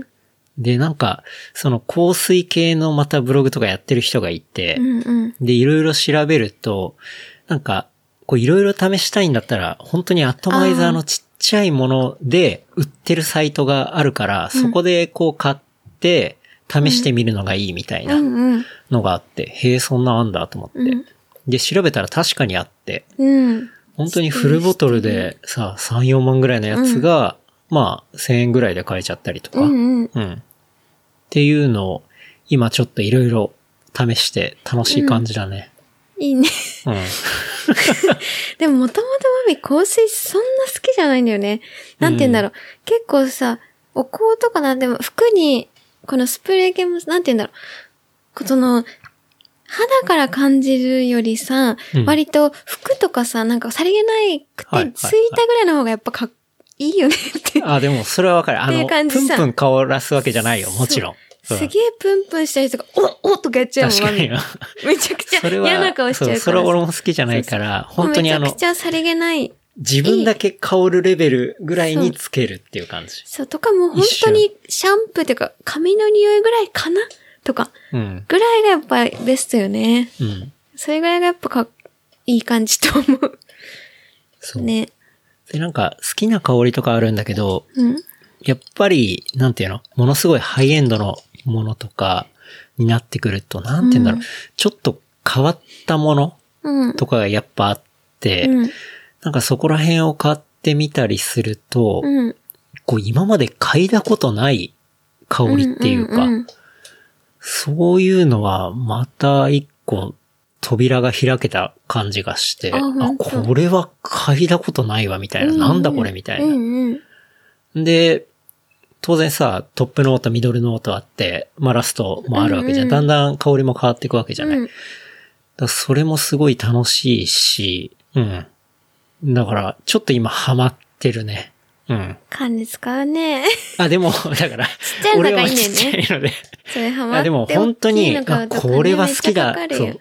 これは好きだってなったら、フルで買うかもしれないけど、うんうん本当に大好きってなったら。そうだ、ね、だからそれを定まるまではいろんなもの使った方がいいよね、きっと。そうね。ん。だって今、ちっちゃいやつで、まあ1000円だからさ、ババーって買ったけど、それ多分フルボトルで揃えたら3、40万すると思うよ。うんうん そういうレベルになっちゃうからさ。だから、まあそれを今ちょっと、おうち期間に うん、いいと思う。楽しんでる。まあ甘ないんか匂いはやめてね。大っ嫌いだから。甘いの甘いのとか、なんかさ、めゃ。うんちゃくちゃ香水とか、マジ嫌いで吐きそうになっちゃう。だから俺も買って、わ、これ苦手だわってのもある、やっぱ。うんうんいくら、あの、そうだね高いやつでもね。うん。いいやつでも。それはね、あるね。鼻ってすごい、うん鼻こそ結構個人差あるよね。好きなものとか。あると思あう。かなりはっきりしてると思うから。うんそうだね。でもなんかそれが嗅いだことなくて、うわ、これ好きかもっていうのが結構楽しうんうん。い。ちょっと今ハマってるかな。うん。うん。なんか、朝、こう、それ嗅いだりすると、ちょっと気分も変わるしさ、うんなんか変化があるっていうか、うん。お香でよくない香水がいいんだ。お香もまたちょっと違うんだよな。ほんとうん。やっぱ、こう、時間の経過によって、うんと、あとは変まわあるって自分の香りとかと混ざって変わってく感じ。うん。俺、割と鼻はいい方だからうんさ、うん。だから、そういう細かいことを感じられるのは、やっぱそっちかなと思うんだよね。うん。そうそうそうそう。うん。そっか、マミは香水もさ、いろいろさ、うんかかってきたけど、よりももっとナチュラルな感じの香りの方が好き。なんか、うんあ、ついたぐらいでうん、香るぐらいの方が、セクシーだよね。なんか、で、まあ、ふわっと薄めで言ったら、要は、バスつける場所にとパルファム、パか。ルファムじゃなくて、うんあの、あれってほら、香水の濃度でさ、うん。名前が変わるじゃん。うんうん。オーデパルファムから、まあ一番ないやつはオーデコロンなわけだけど、まあそっちのものとかをうん。つけたりすれば、濃度が少ないから、うん。んあっという間にふわっと消えたりもするし、うん。っていうね。でなんか、そう。コロンでも、あの、濃度は薄いんだけど、とっても高いものもあるし、別にそのうん濃度によって、いい悪いが分かれるわけじゃないしさ。うん。うん。っていうのもそこま調でべはわかんないけてたどらキリがないんだよね、本当に。 やばいよ、あれ。で、毎年さ、新作も出るしさ。うん。うん。あれはね、これもちょっとなかなか深いなと思ったね。うん。でも今ちょっと楽しい。楽しそうで、何 より。いいね、楽しそうで。好でもマミも香りのもの好きじゃん。き好きでももう一択だもん。決めてる、その、この匂いのものしか買わないから。 もうそれがいいって、なんかいろんな買い、買いできて、あ、これってなってるかもう別に他は興味ない。だからそれに、いやでもに、じる、に類、合うようなものを探してる。あー。うん。なんでもあり。でもって思うじゃん。で、俺ももうこれがいいなってのはあるんだけど、うん。他のも試しに買ってみるかって買ったらそこで発見があったんだよね。おーっていう。うん,、うん。普通に生活してたら嗅がないような匂いっていうか。だかうん。らそれで俺はわーってちょっと今ハマってる感じなんだよね。うんだから、好き嫌いだよね。ち合う合ょっとわなマい。ミにも買ったやついろいろ嗅いでほしういわ。ん。ちょっとうるさいけど、鼻に。マミもうるさそうだもんね。てかまあ匂いにうるうるささいく、ようるさくない人いないんじゃないかな。うん。なんかさ、そう、それで、ちっちゃいやつさ、うんまあ、1000円のやつな何個かバーって買ってさ、ん、で、届いたらサービスでさ、うん。なんか、ちょっとかなり安い香水 のサンプルが入ってて、もう嗅いだ瞬間捨てたもんね。もうこんなの無理だわと思中って。学校の時よくさ、侍とかライオンハートとかあったじゃん。あったあった。めちゃくちゃさ、流行ってたやつ。あの、ま懐、かしマいミなで。言うと丸いとか五台のとこにさ、めちゃくちゃあったの、この、あーなんていうの、こういうハートとか、はい。もう侍とかのさ、こういうのがあって、俺思い出せるよ。侍。あとは、ウルトラマリウン。ルトラマリンもあるある。一緒ぐらい、マミがもうあとなん中だろう学さ、。あとな。ケンが高校とか大学の時一はい緒。はいはい。あとあれでしょセクシーボーイとか。そう、めちゃくちゃあさ、ったわ。嫌な匂いなのそうよね。。あの、もう、クソじゃん。だからそういうのじゃな、もう、そういうのとはちょっと比べないでくださいっていう。でも、本当にそういうさ、イメージだったね、香水って最初。あ、確かにね。で、本当の最初のさ、そうだから思ね春期の時はね。うんで、そっから、東京に、マミの場合は東京に来て、うんそれでも伊勢丹の匂いとかさ、香水 の。それでもその時代はまだ銀座とか、あの匂いがマジ、ちょっと、うんうんうんうんうってみたいな。お、お、お、お、お、みたいな、なってたんだよね。で、うーん、とか思ってたところへんから、うん。うん。そうそう。後々めちゃくちゃ、あ、こういう匂いをめちゃくちゃいいみたいな。でもそこはマミ最初お香かな入ったのは。はいはいはそれい。こそ家が近くがクンバだったからさ、うんあの辺でめちゃくちゃ買って、うん。うん。いや、これ香水って、う、う、う、うってなってたけど、うんこれめちゃくちゃ服に匂いもつくし、あ、こういう香りってめちゃくちゃ楽しいなと思ったのが、ほんと22とか23とか、はいはい。ぐらいの時だよね。うん。で、そっから、そうそうなんか、ボディクリームとかボディスプレーとかさ、うんああいうのが流行ってきて、うん。で、それの匂いもそういうので、いろいろなんかかん、調べたりとかしてっていうのが、だからもう香水から結構離れてったっていうか、はいはい。直接の香水じゃないものに触れる期間が楽し、なんか結構ハマってったのかうもん。しれない一周回ってでも香水もうん別に同じようなものだけど、うん。いい匂いだったら別にその媒体、うん媒体っていうか、ものは何でもいいかなってうん思ってきたのがやっとそうだよね。うん何年か前っていうか。そうなんだよね。なんだかんだ。いやもうほんとね、調べると面白いんだわ。なんかその香りに対してのストーリーとかもさ、ちゃんとあっそうだて。ようん、ね。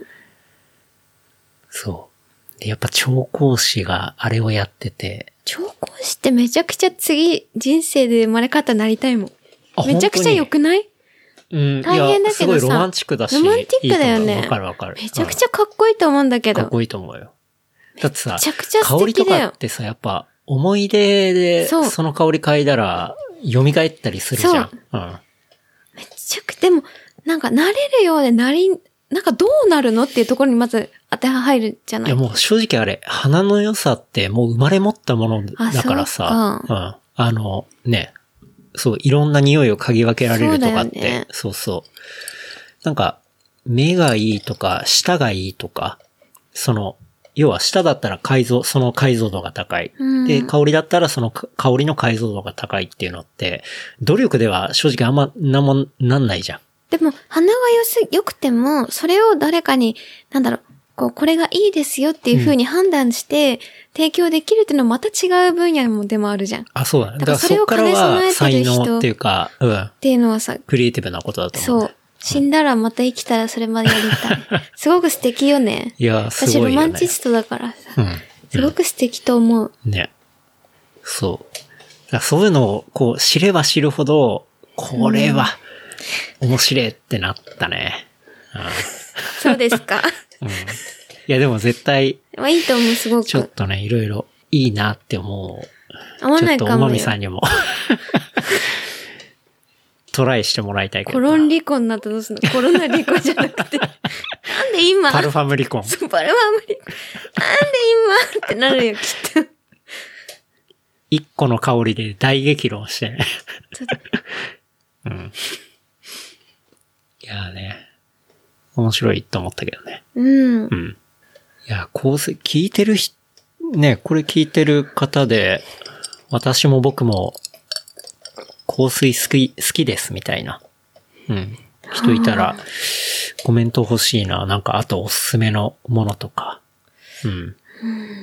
なんか、そうだ、香水ってイメージ悪いんだよね。なんか、あの、詳しく知ってる人を知れば、うん魅力はあると思うんだけど、なんか、さっきのなんかで高も 校生の時の香水のイメージが悪すぎて。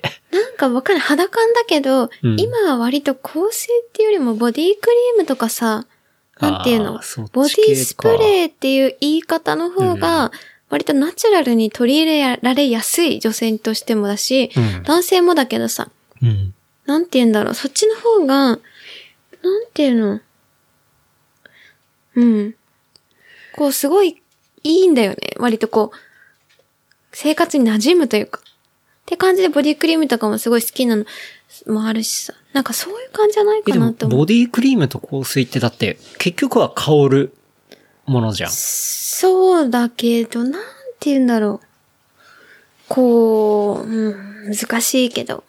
イメージの違いな気がするけどな、それは。どうなんだろう違うのかなーんわかんないけど、やっぱ香水って、あ、香水つけたみたいなさ、感じってちょっとわかるじゃん。なんていうのボディクリームと。それつけ方じゃないいや、つけ方でもないんだけど、うん。ボディを、なんていうのヘア、なんか、ヘアオイルとかの感じの香る方が、うんあ、結構好きなのよ、マミは。うんうん。わかんない。それはもっと場所による。手首にちょっとつけるじゃん、香水って。うんちょっとだよ。まあ、手足首首とじゃなかくて、も。これこのう辺ん首元でもいいけど。そうだねうんうんそうそう。だから、切りないからやめよ 確かに。いや、でもまあ、香りの世界は深いよ。本当に。う。うん。面白いなって思った。うん。じゃあ、おすすめコンテンツ。最近、ちょうど一週間前ぐらいか。ある。ああのー見たね、土日で雨が降ってた時とか。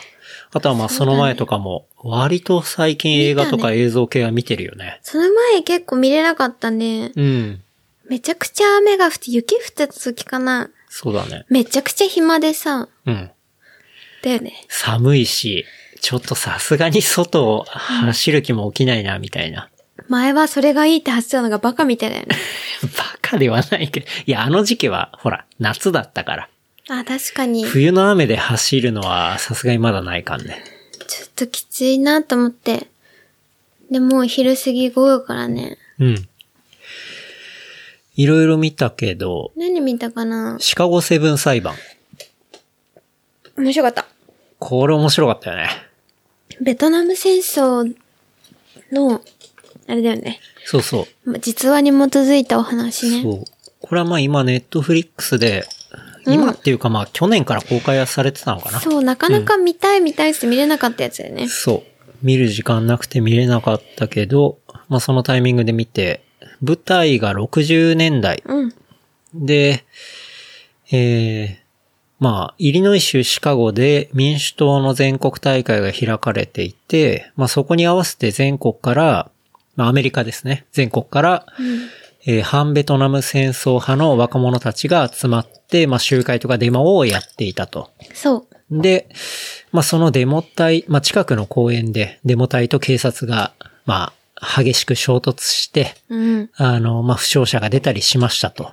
うん。で、まあ、その選挙の後、まあ、ニクソン政権が誕生した5ヶ月後に、そのデモに参加していた、まあ、いろんなそういう反戦を訴えたグループのリーダー的存在だった7人が集められてそうそう裁判にかけられたっていう。そう、でも7人は直接的に何の関わりもなくて、そうそうそうの場に出くわしただけで、お互いある程度認識はしてたけど、ね。そう認識はしたけど、別に仲いいとか、うん。一緒になんかしたとかではなくて、うんってことだよね、確かそうそうそうそう。それなのに、えっと、政府の陰謀によって、うん。だよね。まあ政府の思惑っていう思惑か、っていうかまあ要はこれからは、そういう学生運動とか、若者がそうやっていろいろ先導してた時代っていうのは、もう終わったんだぞっていうことうんを見せしめ社会に知らしめるための、こう、政治裁判みたいな。そう、人に選んで、うんやりたくて、その人たちを選んだみたいな。うんうん。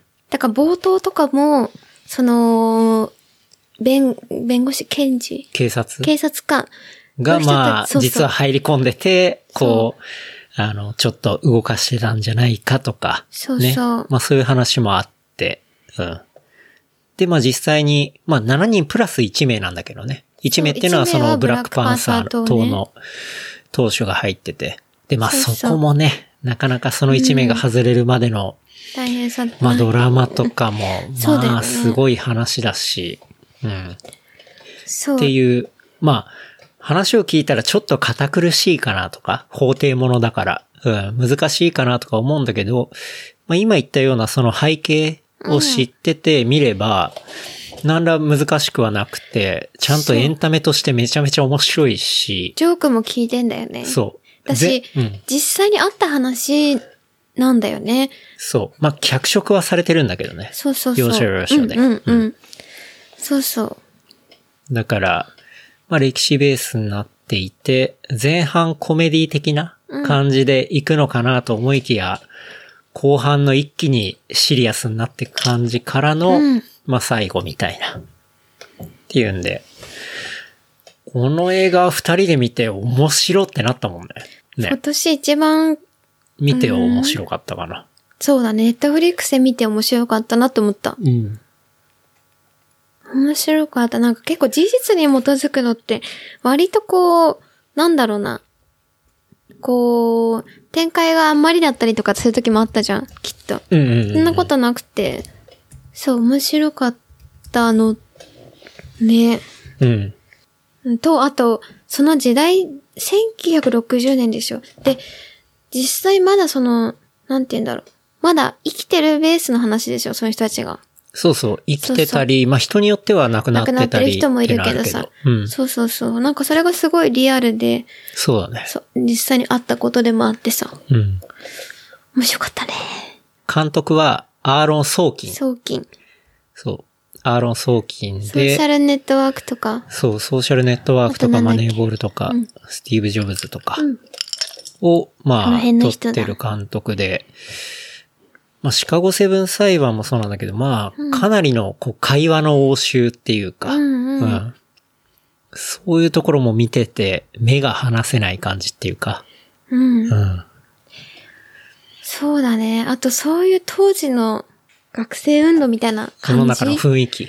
うん。うなんんか今ってあんまりさ、前は香港とかだったりタイでもさ、はいちょはいいちょいあったけど、うんなんか日本であんまりさ、ちょいちょいはあるけど、うん。あんまりないじゃない。そうね。そう。とかさ、なんかお父さん昔学生運動やってたからめちゃくちゃ 昔、そういう話聞いてたの。あー昔そうかならんちだっちゃい時から。うん。お父さんが自慢げに昔からさ、俺はさ、みたいな。 で、学生のっていうのはすごい認識していた。はい、はい。けどなんかそういうのを実際見てないじゃん。うん。想像でしかないから。うんうんうんあ、なんかそういう感じなんだみたいなさ。そうね、世界的にそういう流れだったっていうね。うんとかさ、なんかそれが、そう。そうだよね。実際最初の、なんだろう、どういう話かっていうのそんなに頭に入れなかったもんね。町山さんと、死猫との人聞いたぐらいじゃないそうだね。ストーリー的には。だから直接どういう裁判だったかみたいなの別に調べてもないかってね。うん。裁判の内容までは調べてないね。見てないよただ、その前に、あの、なぜそこの人たちが、そうね。あの、裁判にかけられたかまでは、一応、その歴史的には見ておいたって感じだね。そうだね。うん。なんでかっていうと、その前に見た一個の映画が、まあ、それも歴史に基づいた映画であ見た見、た見たんだけど、面白くなかったんだよね。そう、面白く、多分、その面白くなかったって感じたのは、わかんなかっあただからの、ね。歴史を、歴史が特に日本にあんまり馴染みが薄いっていうか、なんだったっけキューバとそうそう、キューバとアメリカの、そレッの、ドウィークさんしだよそね。う、状態。面白くなかったんだよな。そうだから、こそれ、うこういう、あ実話の基づいた。たベースのものだと、そう歴史ベースのものそうだは、ねちゃんとどういう歴史がそもそもあったのかっていうそうそう前提は、別にネタバレとか関係なくて、分かってな頭いと。に入れてから見たあー方そうだがよねより面白いん、もう向こうはさ、だって作り手はそうそう知ってるもんだって思って作ってるわけだからさ。あそうだよ。その前見たのがさ、わかんなくて、はぁとか思っちゃったもん、途中あ、で。ワスプ、ワスプネットワークだ。あああ、そうだったっけそう そう。もう覚えてないぐらいだもんね。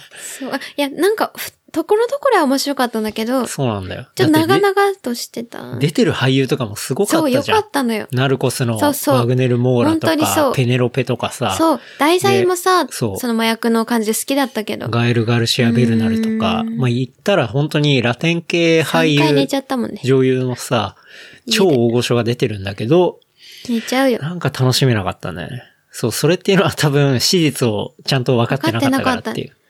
ね、その反省があって、今回シカゴセブンは裁判はある程度そこら辺見て、そうそうで、見たら、まあめちゃめちゃ面白かったっていうね。面白かった。なんで、これはおすすめっすね。おすすめだねうん。あと、その後もいろいろ見たんだよね。ブックスマートも見たし、ジョンのヒルのそうそうそうそう。ソウルフルワールドも見たし、ソウルフルワールドも面白かハーったフオブイットも見たし、えー、面白かったね。面白かったよね。ソウルフルオブル、オールド。ソウルフルオーワールド。あの、ピクサーのだよねほらピクサーのやつ。うん。あれも面白かったね。うん。賛否両論はあるあるかもしれないけど。まあ、ブ面白かったックスマートは、うんうん。 LA が舞台のね、まあ青春映画だけど、そそううそうさっきマミがちょっと言ったけジョど、ナヒルの娘、妹そう、が主人公。女優二人が出てるけどね、片方がジョナヒルの、まあジョナヒルっていうのはウルフ・オブ・ウォール・ストリートのさ、あの、メガネかけたちょっと小太りの、そうそう。あと、ミッドナインティーズの監督だよね。あ、そうだね、うん。もとのもとは、妹がね、そ出うてだるよ。ね。うん。で、まあ、ガリ弁の女子高生二人組なんだよね。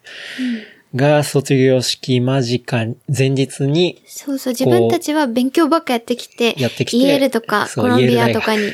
行くから。行くつって。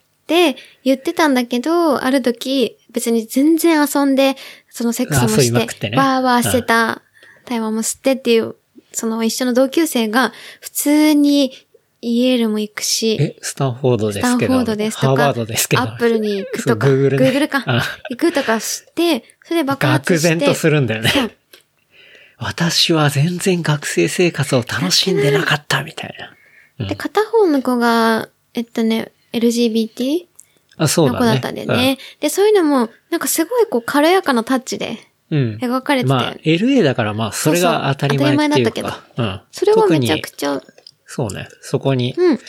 そこ面白かっをた変に切り取るんじゃなくて、そうそうまあそれが普通で、っていそうう。で、じゃあ、卒業式前夜にパーティーがあるから。そう行こうみたいなねそうそこに行こうぜ、みたいな。っていう話で。まあなんか音楽も良かったそし。うそうよかったよかっうんた。なんか、ウェイブスもさ、うん音楽が有名だって言ってたじゃん。そうね、プレイリストムーそうビーっそうて言われてただから、けね。ど、あれも個人的にめちゃくちゃ昔聴いてたみたいなとこあったりとか、はいはいはいめちゃくちゃ面白かったし、音楽も良かった。うん。なんか最初結構さ、なんか若い女の子たちの高校生の話みたいなあんま興味ないじゃん。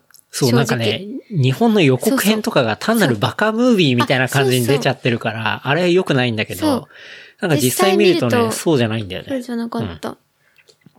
そう。そうそう。それがめちゃくちゃ良かったよ、ねそうだね。うん。あんま日本の予告編は別に見ない方がいいなと思ってて。うん。そうそう。それと、その対比って言ったら変だけ変だけど、ハーフオブイット。ハーフオブイットね。はそう、い。それが割とアメリカの逆に田舎の方だよね。そうだね。って話で、うん主人公の女の子が、うん。えっと、女の人のことは好きなんだけど、うんそれは絶対言える環境ではないんだよね。そうだね。田舎町そう。だからね。だからうん。で、その、主人公の女の子っていうのは、まあ、勉強ができて、まあ、友達がいなくて、そうクラスメートの、こう、レポートを作る。まあ、家も貧しいから、でも勉強はできるからそう。あでしかもの、クラスメートのレポートで稼いでるっていうような。そうでも唯一のアジア人で中国のそうそうそさ、う。うん。そうそう。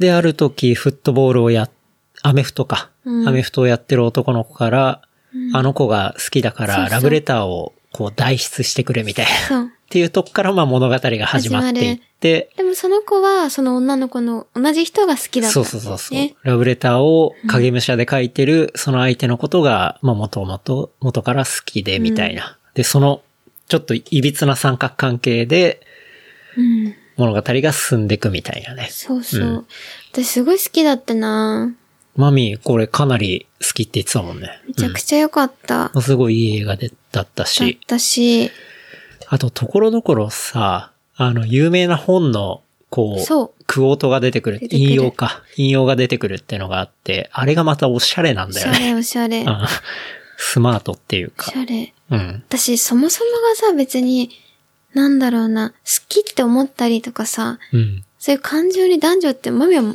昔から関係ないと思うし、うん。別に女性が女性のこと好きってものって別にすごく素敵なことと思う。うんうん。で、それがなんかこう、すごくこう、なんて言うんだろう、綺麗にじゃないけど、うんすごく大変、なんか、なんて言うの、ブックスマートは、なんか結構オープンすぎたじゃん。めちゃくちゃ。そうね。まあ LA の感じだそようね。、感じだけど、ハーフブイットは、すごい対比的で、うんそこをすごくオープンに言えないんだけど、すごく綺麗な、かく、隠れた言葉で、うんうん。わかる言わか葉る。というか、なんかそれがね、すごく、どっちもいいんだけど、うん、うんうん。あなんかすごいロマンチックだ確かなにと思って、うん。そう。そうだね。みんな良かったよね、出演者の。男の子もすごくまっすぐでかっこいいし、女の子もなんかすごいこう、ね、純粋な気持ちにも戻れたといううか、ん、わかるわかる。うん。すごく素敵だった。そうね。すごいいい映画だった、ね。めちゃくちゃ良かったね、あの映画は。うん。うんなんか普段、あんまり恋愛、ラブストーリーとかってちょ、なんか最近見ないじゃん。見ないね。めちゃくちゃこれ見たいとかって見ないけど、なんか入りがすごく軽やかで、うんで、ラブストーリーだったのよ。うんうん。で、すごく好きだったね。まあ、ラブストーリーであり、こう、青春映画でもありみたいな。うん。そう。そうね。そこら辺が、なんか、全部が入ってる感じがして、すごそう、いよ良かかった、ね。ったよね。うん。そうねお。すすめだね。だから、ハーフ・オブ・イットもおすすめだスし、マートも。うん。よかったねブックスマートもね。あと、ソウルフルワーソウルド。フルワうん。うん。よかったね。そうね、これは、えっ、と、こっちはネットフリックスじゃなくてディズニープラス。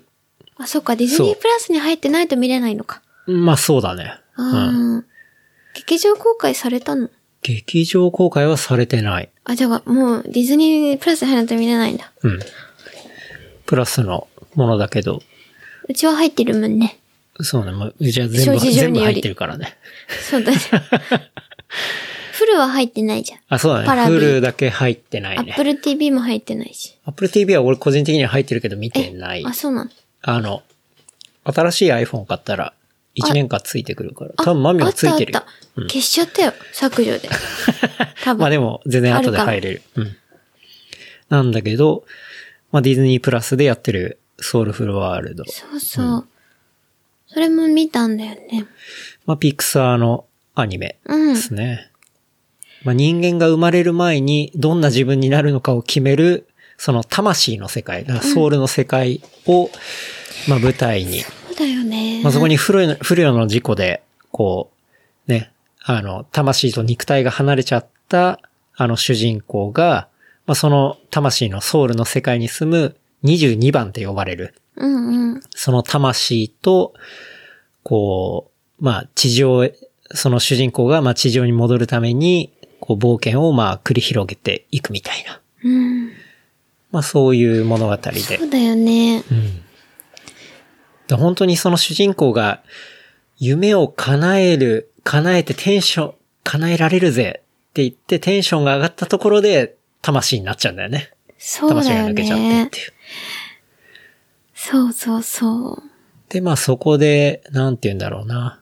うん。いろいろ。生きる意味と。か、まあ自分がときめくものみたいうな。んうん。まあそういうものって何なんだろうみたいな感じで見つけてったりするような。そうだよね。でもなんかこういう話するとちょっと、ああ、なんか、えピクサーっぽいっていうかなんかさ、ほんと、マミあれ見て単純に、ああ、やっぱジャズっていいなっていうのと、うん。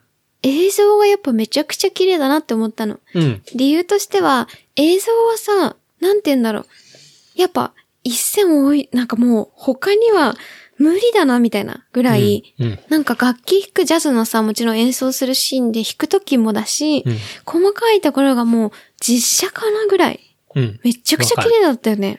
このねあ、この最新のピクサーものをさ、こう、ちゃんと見るって、あんまなかったよそう、ね。久々に見たから、マミもそう。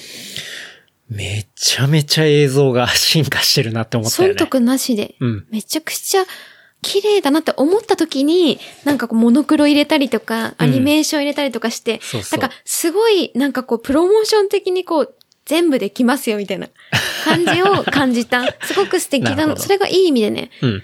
素敵だなって思ったのと、あとやっぱ、なんて言うんだろう、その、なんかさ、そのジャズの、ライブのとことかさ、うんあったじゃん。あ、なんか、やっぱ、じゃ、なんかその、ジャズ即興がでかねっこいいなって思ってたんだよね。なんか今も、そうそう。うん。いや、かわかるっわこかる。いいなっあてれいめうちゃのめちゃは。かっこいいからね。そう、なんか昔さ、そう、好きって思ってた、なんかそんなに好き、いいなと思ってというか、興味なかった時があったけど、なんか24号ぐらいか。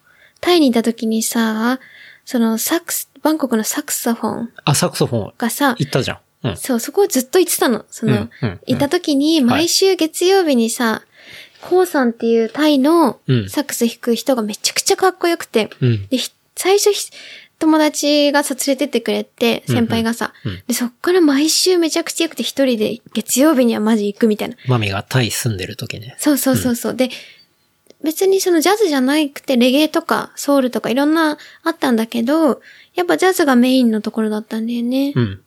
で、タイのもともと前の国王の人もジャズがめちゃくちゃ好きでさ、うんうん知り出したりとかもしてたから、うんジャズの文化があって、で、そこの、やっぱ、なんだろう、ライブで見るジャズが、そのさ、即興のうん感じじゃない時もあるんだけど、ちゃんと決めてる時もあるけど、はいはいはいめちゃくちゃかっこいいって感銘受けたのがその時だったんだよね。うん。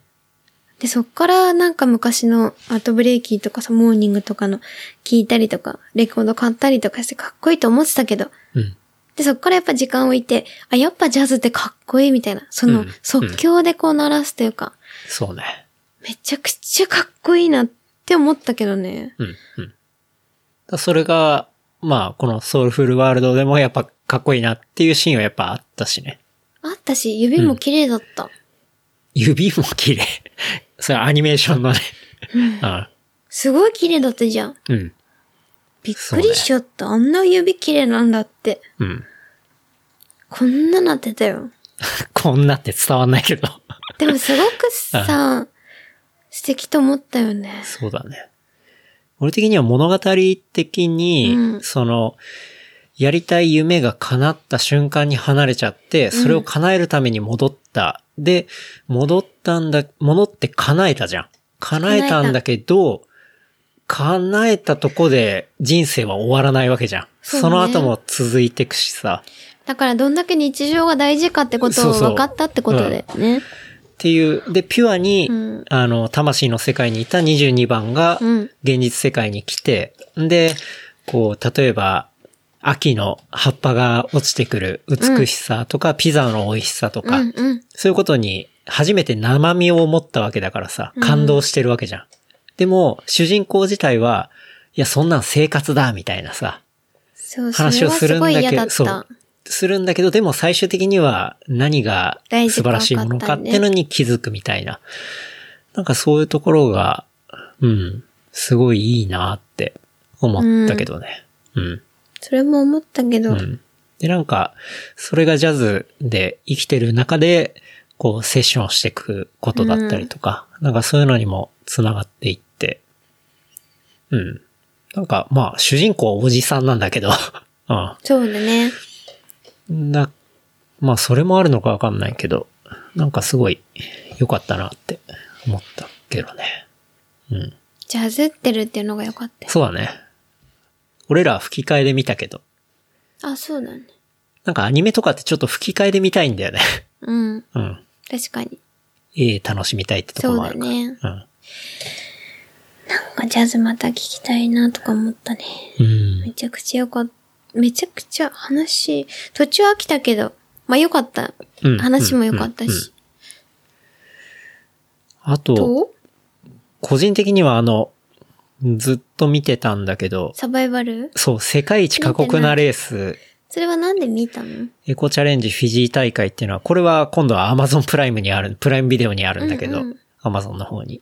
これはね、ドリフに、このあ言間ってたね走って行った時に、アドベンチャーレースをやってる人が、えーそう、一緒にその場にいて、で、アドベンチャーレースってどういうものなんですかって話を聞いてたら、うんあの、この番組見たら一発でわかるみたいな感じで教えてくれて、まあ簡単に言うと、まあトレイルランニングもあるし、スイミングもあるし、マウンテンバイクもあるし、あとはクライミングもあるし、もう、とにかく自然、何でもありみたいな。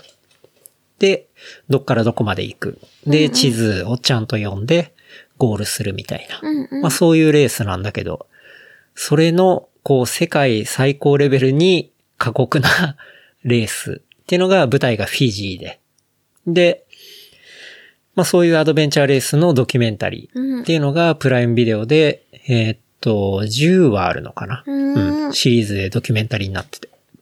で、まあそれ見て、でさ、それのナビゲーターっていうのが、あの、前番組でも話したけどさ、あの、ベアグリルスっていう、あの、芋虫とか食う人。あ、 そう、あの、ネットフリックスでも、はいはいあの、ユーバーサスワイルドっていうさ、選択式のはいはいはい。面白い。い番組あったじゃん。うん。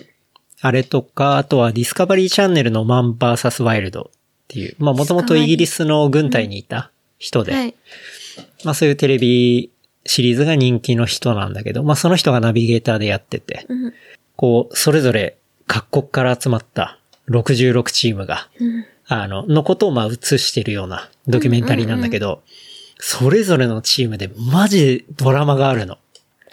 例えあば、あーなるほのど。、過去有名なアドベンチャーレースうんうん。をやっていた親父を持った息子がうんうん、親父と、まあ、一緒に4人チームなんだけど、うんうん。を組んで、そこの過酷な大会に出る。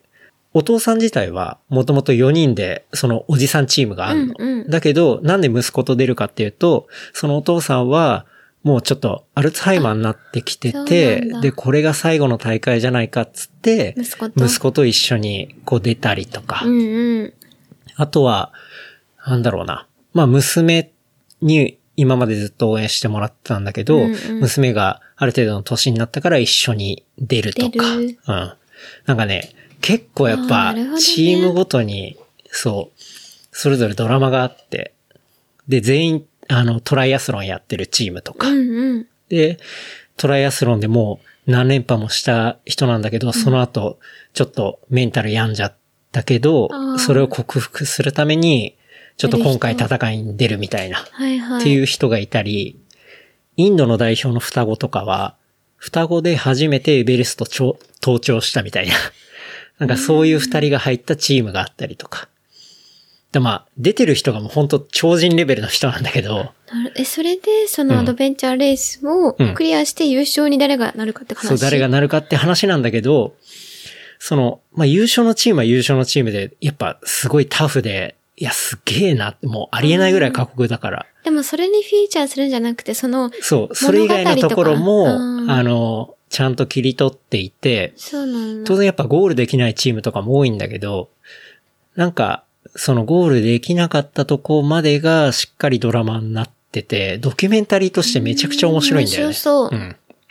せっでせと見てたよね。そうそう。いや、あまりに面白すぎて。 てかね、あの、見てって、まあ、俺もさ、ちょっと山走ったりとかさ、うんうんまあ、ランニングとかするから、なんていうのその山ん中の大変さとか、んなんとなく映像から伝わってくるしさ。だって、時間11日だよ。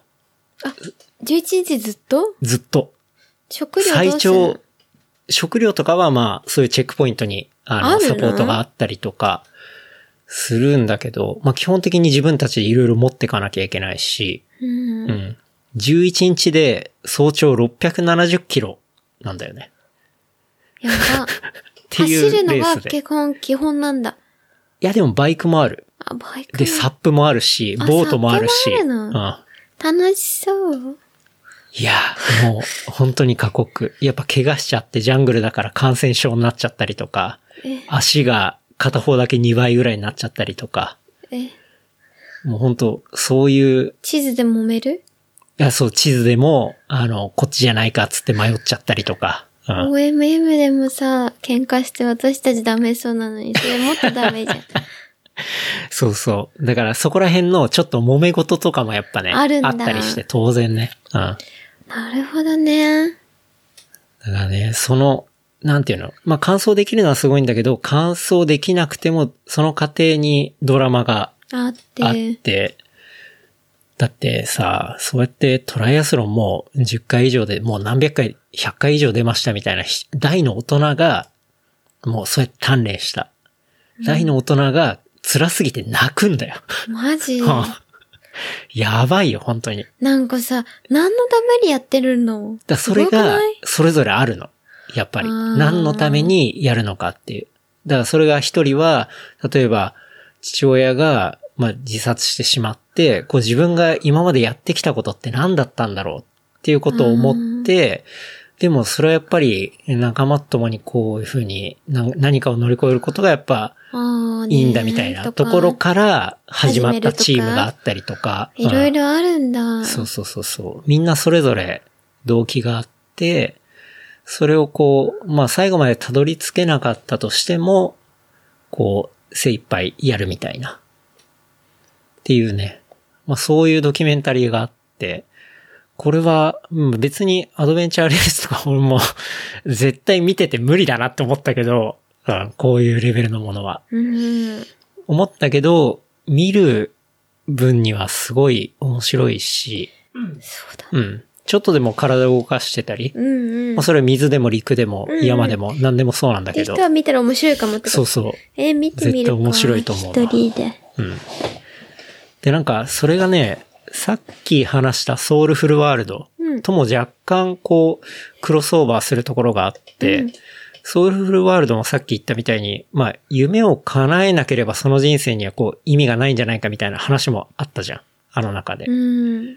で、まあ、夢叶えた後に、もう人生が続くっていうかさ、そうだよね。でその、アドベンチャーレースでそのドキュメンタリーで言ったら、みんな目標はゴールなんだけど、うん叶えられないところでも、でも、じゃあ、ゴールに行けなかったからって、そのレースが意味なかったものかっていうと、そうじゃなくそんなことないて、よねうん。みんなゴールに行けなかった人も、このレースは自分にとってこういうものだったっていう話をしてて、ですごい意味があるものだったとか、うん。こういうふうに考えたとか、そういうところもちゃんとこうまとめていて、うんその部分がね、まあ、結構同じ時期に見たからっていうのもあるけど、うん。うん。なんか、繋がってる気がして、うんなうるん。ほどね。両方、やっぱ共通点あるし、うん。面白かったなって思ったけどね。うん。そうそうそう。いや、ちょっとね、結構ハマったから、ちょっと熱くなりましたけど。そう、面白そうだね。うん、うん。なんかもうちょっと、11日とかは無理だけど、小規模なアドベンチャーレースとかだった日ら、本でやってるのなんかね、伊豆とかではあるみたいだよ。走って、トレイルもして、バイクもやって、サップもサップはあるかどうかわかんないけど、うん、うん。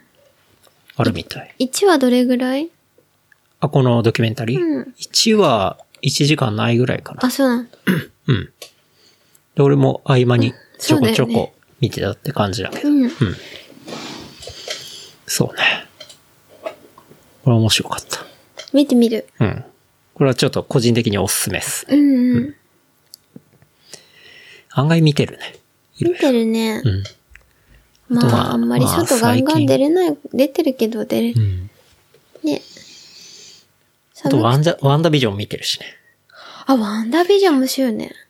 ワンダビジョン面白いよね。面白いね。ワンダービジョン。マミがわマーベルガチハマりしてるって結構珍しいもんね。そうだよね。うん。あんまり、あーうんうんぐらいだったけど、うん。面白いよね。まあでも一緒にエンドゲーム見たしね。見た見た。アベンジャーズね。まあ舞台はエンドゲームから1年後半後ぐらい。う1年後ぐらいか。で、ワンダとビジョンワンダがビジョンさん結婚して、最初はシットコム系で、そう、モノクロでさ、やってくんだけどコメディ系かと思いきや、みたいな。そうじゃない。これもでもディズニープラスだと見れないさ、けど。そう、ディズニープラスで見れるやつで。でも面白い、本当に。ね。私、これ面白いんだよな。まあ、ちょっと、ね、これはマジでネタバレになっちゃうから言わないけど、うん、すごい、1、2話、3、今4話か。うん。 4話目で大展開が来て、あいろいろね、繋がっていく感じがすげえ面白くて。そうだよね。そのシットコムからさ、シチュエーションコメディの感じから始まるっていうのはさ、まあ、シ入ッりトやすいコムって何かっていうと、そのフレンズとかフルハウスとか、うん。まあ、そういうもののタイプのことを言うんだけど、ワンダのさ、主演のエリザベス・オルセンっていうのがさ、うんうんそのフルハウスのミッシェうル・んタナー役、あの、子供知ってる。で、知られてるオルセン姉妹の妹なんだよ,、よね。そう。知ってる知ってる。見た時思った。そうそう。だかめら、ちゃくちゃそねこがシットコムにもさ、繋がっていて。で、まあ、あの懐、かしいよね、フルハウス。双子を産むシーンとかあるじゃん。あそこは多分そこの オルセン姉そうだ妹よの、ねまあネタも入ってるしみたいな。っていうのがあって、なかなかね、面白いよね。なんで、これまあ、ね、まだ数はあるけど、そう、あんまり、ワンだと、なんだっけ、名前。ビジョン。ビジョンのこと、マミそんなわかんなかったけど、うんうん。見たけど、うんそれでも面白いなとは思ったけど。うんうん。だか以上です。らそこはすごい上手いとこだよね。そうそう。うん。ナチュラルに見れるみたういな。ん。これはね、まあまだシリーズものなので、見終わってないけど、楽しみっすね。うん。うん。いや、そう。案外見てるよね。うん。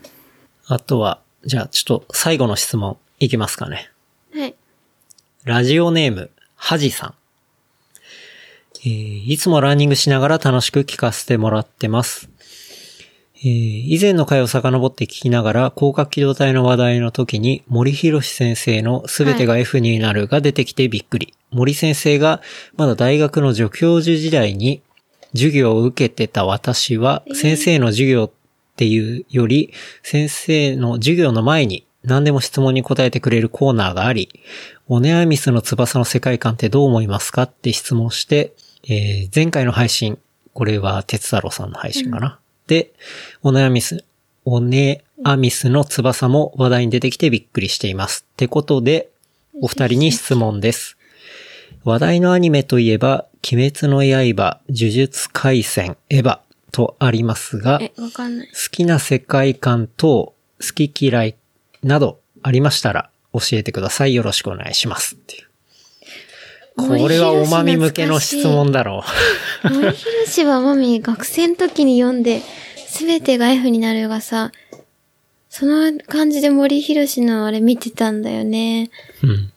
で、めちゃくちゃ、あーって、あんまり理系の話わかんないなと思ったけど、そこに出てくる女の子が結構頭おかしい子で、それが可愛くてさ、めちゃくちゃハマって読んでたりして。うん。で、なんだっけで、質問です。話題のアニメといえば、まあ、鬼滅、呪術廻戦、見エてないヴんだァありますが、好きな世界観など好き嫌いありましたら教えてくださいっていう。鬼滅の刃見たことある人いるない。あるじないゃん。いやあなた俺一は話見たでしょ。鬼滅の刃、まあ、あれだけ、あれ、ちょっと前だよね。めちゃくちゃなんか流行ってたから、私見てないだし、周りからも、一回見てみた方がいいみたいなことすごい言われたりもしたから、一話だけ見てみたけど、俺は全然わかんなかったな申し訳ないけど、な、なんなんだろう。なんていうかね、うーん。すごく、わかりやすいの。喋るっていうか、解説なのかなあれ。あがすごい間がないっていうか、ーそうなんだ。なんだろう。うん。なんか全部思ったこととか話すの。うん。話すっていうか、そう、声優の人が話してるんだけど、あれこれ今こう思った、これがこうだからこうだ、みたいな、なんか、ずーっとそういう話になってて、あんまりこっちに考える間がないっていうか。ああ、やだ。なんか、あ頭使えない。そうなんだ別に頭使いたいわけじゃないんだけど、なんかさ、間があってさ、ああーこれってどういうこそとうなんだろうとかさ、なんかそういうことを考えながら見たかったりするんだけ見どさたい。見たい。アニメはさ、映像とう、ん。やっぱどういう感じなんだろうって、やっぱ実写じゃないからさ、うん。わかんないところを楽しみたいんだよね。うん。うん。自分は。うん。うん。だから、わかんないけど、何も。てか、鬼滅こういうこと言うとマジで好きな人めっちゃ多いから、。見たことは、すっげえ怒られるかもしれないけど。マメは見たことないから もう。たかが1話しか見てねえし。でも、個人的に好きなのはさ、うんなんかこう、マミはさ、もう、に、10年前ぐらいか、に見たのから、めちゃくちゃいいって超えなくて、うんやっぱコンサトシさんの映像と、そその大友さんうん。の映像あとは、そっか、高機動隊もそうで、お塩さんのうん監督のそれだ、もあるけど、それ以外でアニメで、めちゃくちゃやっぱグッときたってやっぱ来ないんだよね、それ以来。うん10年前からやっぱめちゃくちゃいいなってなんか変わんない。うんうん。そうそう。特にコンさんのし映像に関しては、もう亡くなっ、結構前、10年以上前に亡くなったけど、うん。もともとさ、北海道出身、釧路出身だったけど、大友さんの助手みたいなのしてたりとかしててさ、うん映像がパ、有名だとパプリカとか、はいはいはい。あの辺もだし、そうそう。もうマミはずっとそこだよね。それからね、上来ないんだよね。それ以外にめちゃくちゃアニメ、本当にいいがない。うん。だよね。うん。だからあの世界観がもう、なんか、めちゃくちゃ好き。なんかこう、ちょ、ちょい機械的なことが関わるとかさ、はいはい。なんか、うん。あれよりも、で、そんな多くは語んないからさ、やっぱり。うん。うん。うん。語んないし、映像もやっぱり綺麗だけど、なんて言うんだろう、アート的な映像みたいな感じもあるし、うん。うん。やっぱそこが変わんないんだよね。めちゃくちゃ面白いなと思う。うん。し、なんなのこれみたいな。うん。わかんないところも後から調べる楽しさみたいな。はいはいはい。やっぱそれがアニメの醍醐味なんだよね、マミ的には。だっなるて、ほど。実写なんだ、実写だと割と大体わかるじゃん。うん。まなあんか実写でも何なのこれっていうのはああるけるど。けど、うんアニメの醍醐味ってやっぱ、何かなっていうのって、視覚的に入りにくいじゃん。うん。だって実写じゃないんだもうんん。作り出したものだから。何かなって思った時に調べて、あ、こうかーって思うのも楽しかったりする。うんうん。だから正解ばっか言っちゃダメ さ。って思っちゃうんだけどうん。、個人的にうはん。。うん。どうそケンはう。ね。俺、まあ、あんまり詳しくないから、あれだけど、俺もまあ、さっき言ったけど、なんて言うんだろう。考える余白が欲しいっていうか、うんで。も、交換機動隊とかだと割とそうでしょ。広余角白機も動ある隊は、し、そうね。後々考える余韻も残してくれるじゃん。うん。そうそうそうそう。とか、やっいやぱそういう、インテリジェンスを感じるんだよ。ひた端的に言うと。うんうんうんそうだそよ。う、それ、そういうものがやっぱ、まあ、全然バカ映画とかも好きだけど、うん。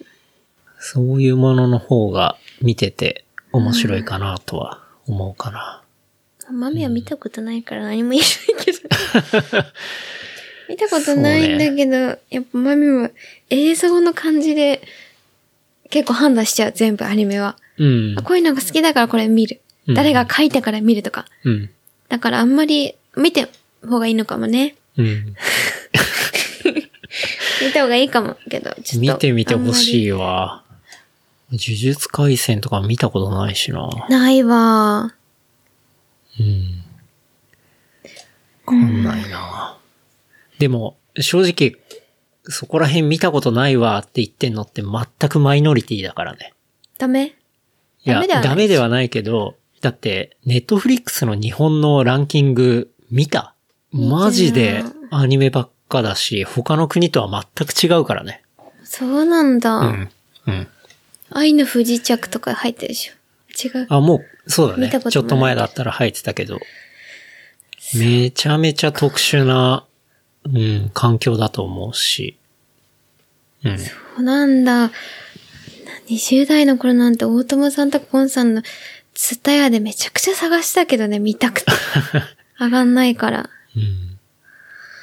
うん。もうマミさんは、アニメの思考としてはね、好みとしては、そこら辺、本当に揺るぎないもんね。そう。うるさいよね。それだけずっといい、いい、いいって言って。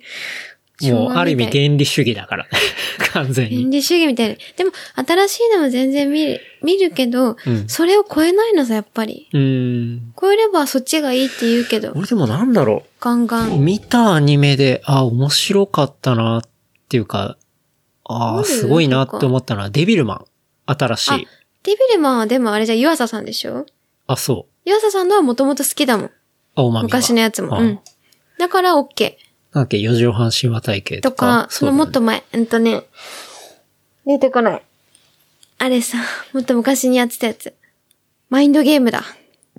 マインドゲーム。とか、海馬とか、あの辺も、マインドゲーム2004年だよね。これとかもめちゃくちゃ面白かったし。うん。そうそうそうそう。あと、夜は短し歩き乙女とかもあったっけああ。そう、あれは原作がめちゃくちゃ好きだった。京都舞台の。うん、とか。あの辺はす、かんその、やってる人が好きだから、うん。うん。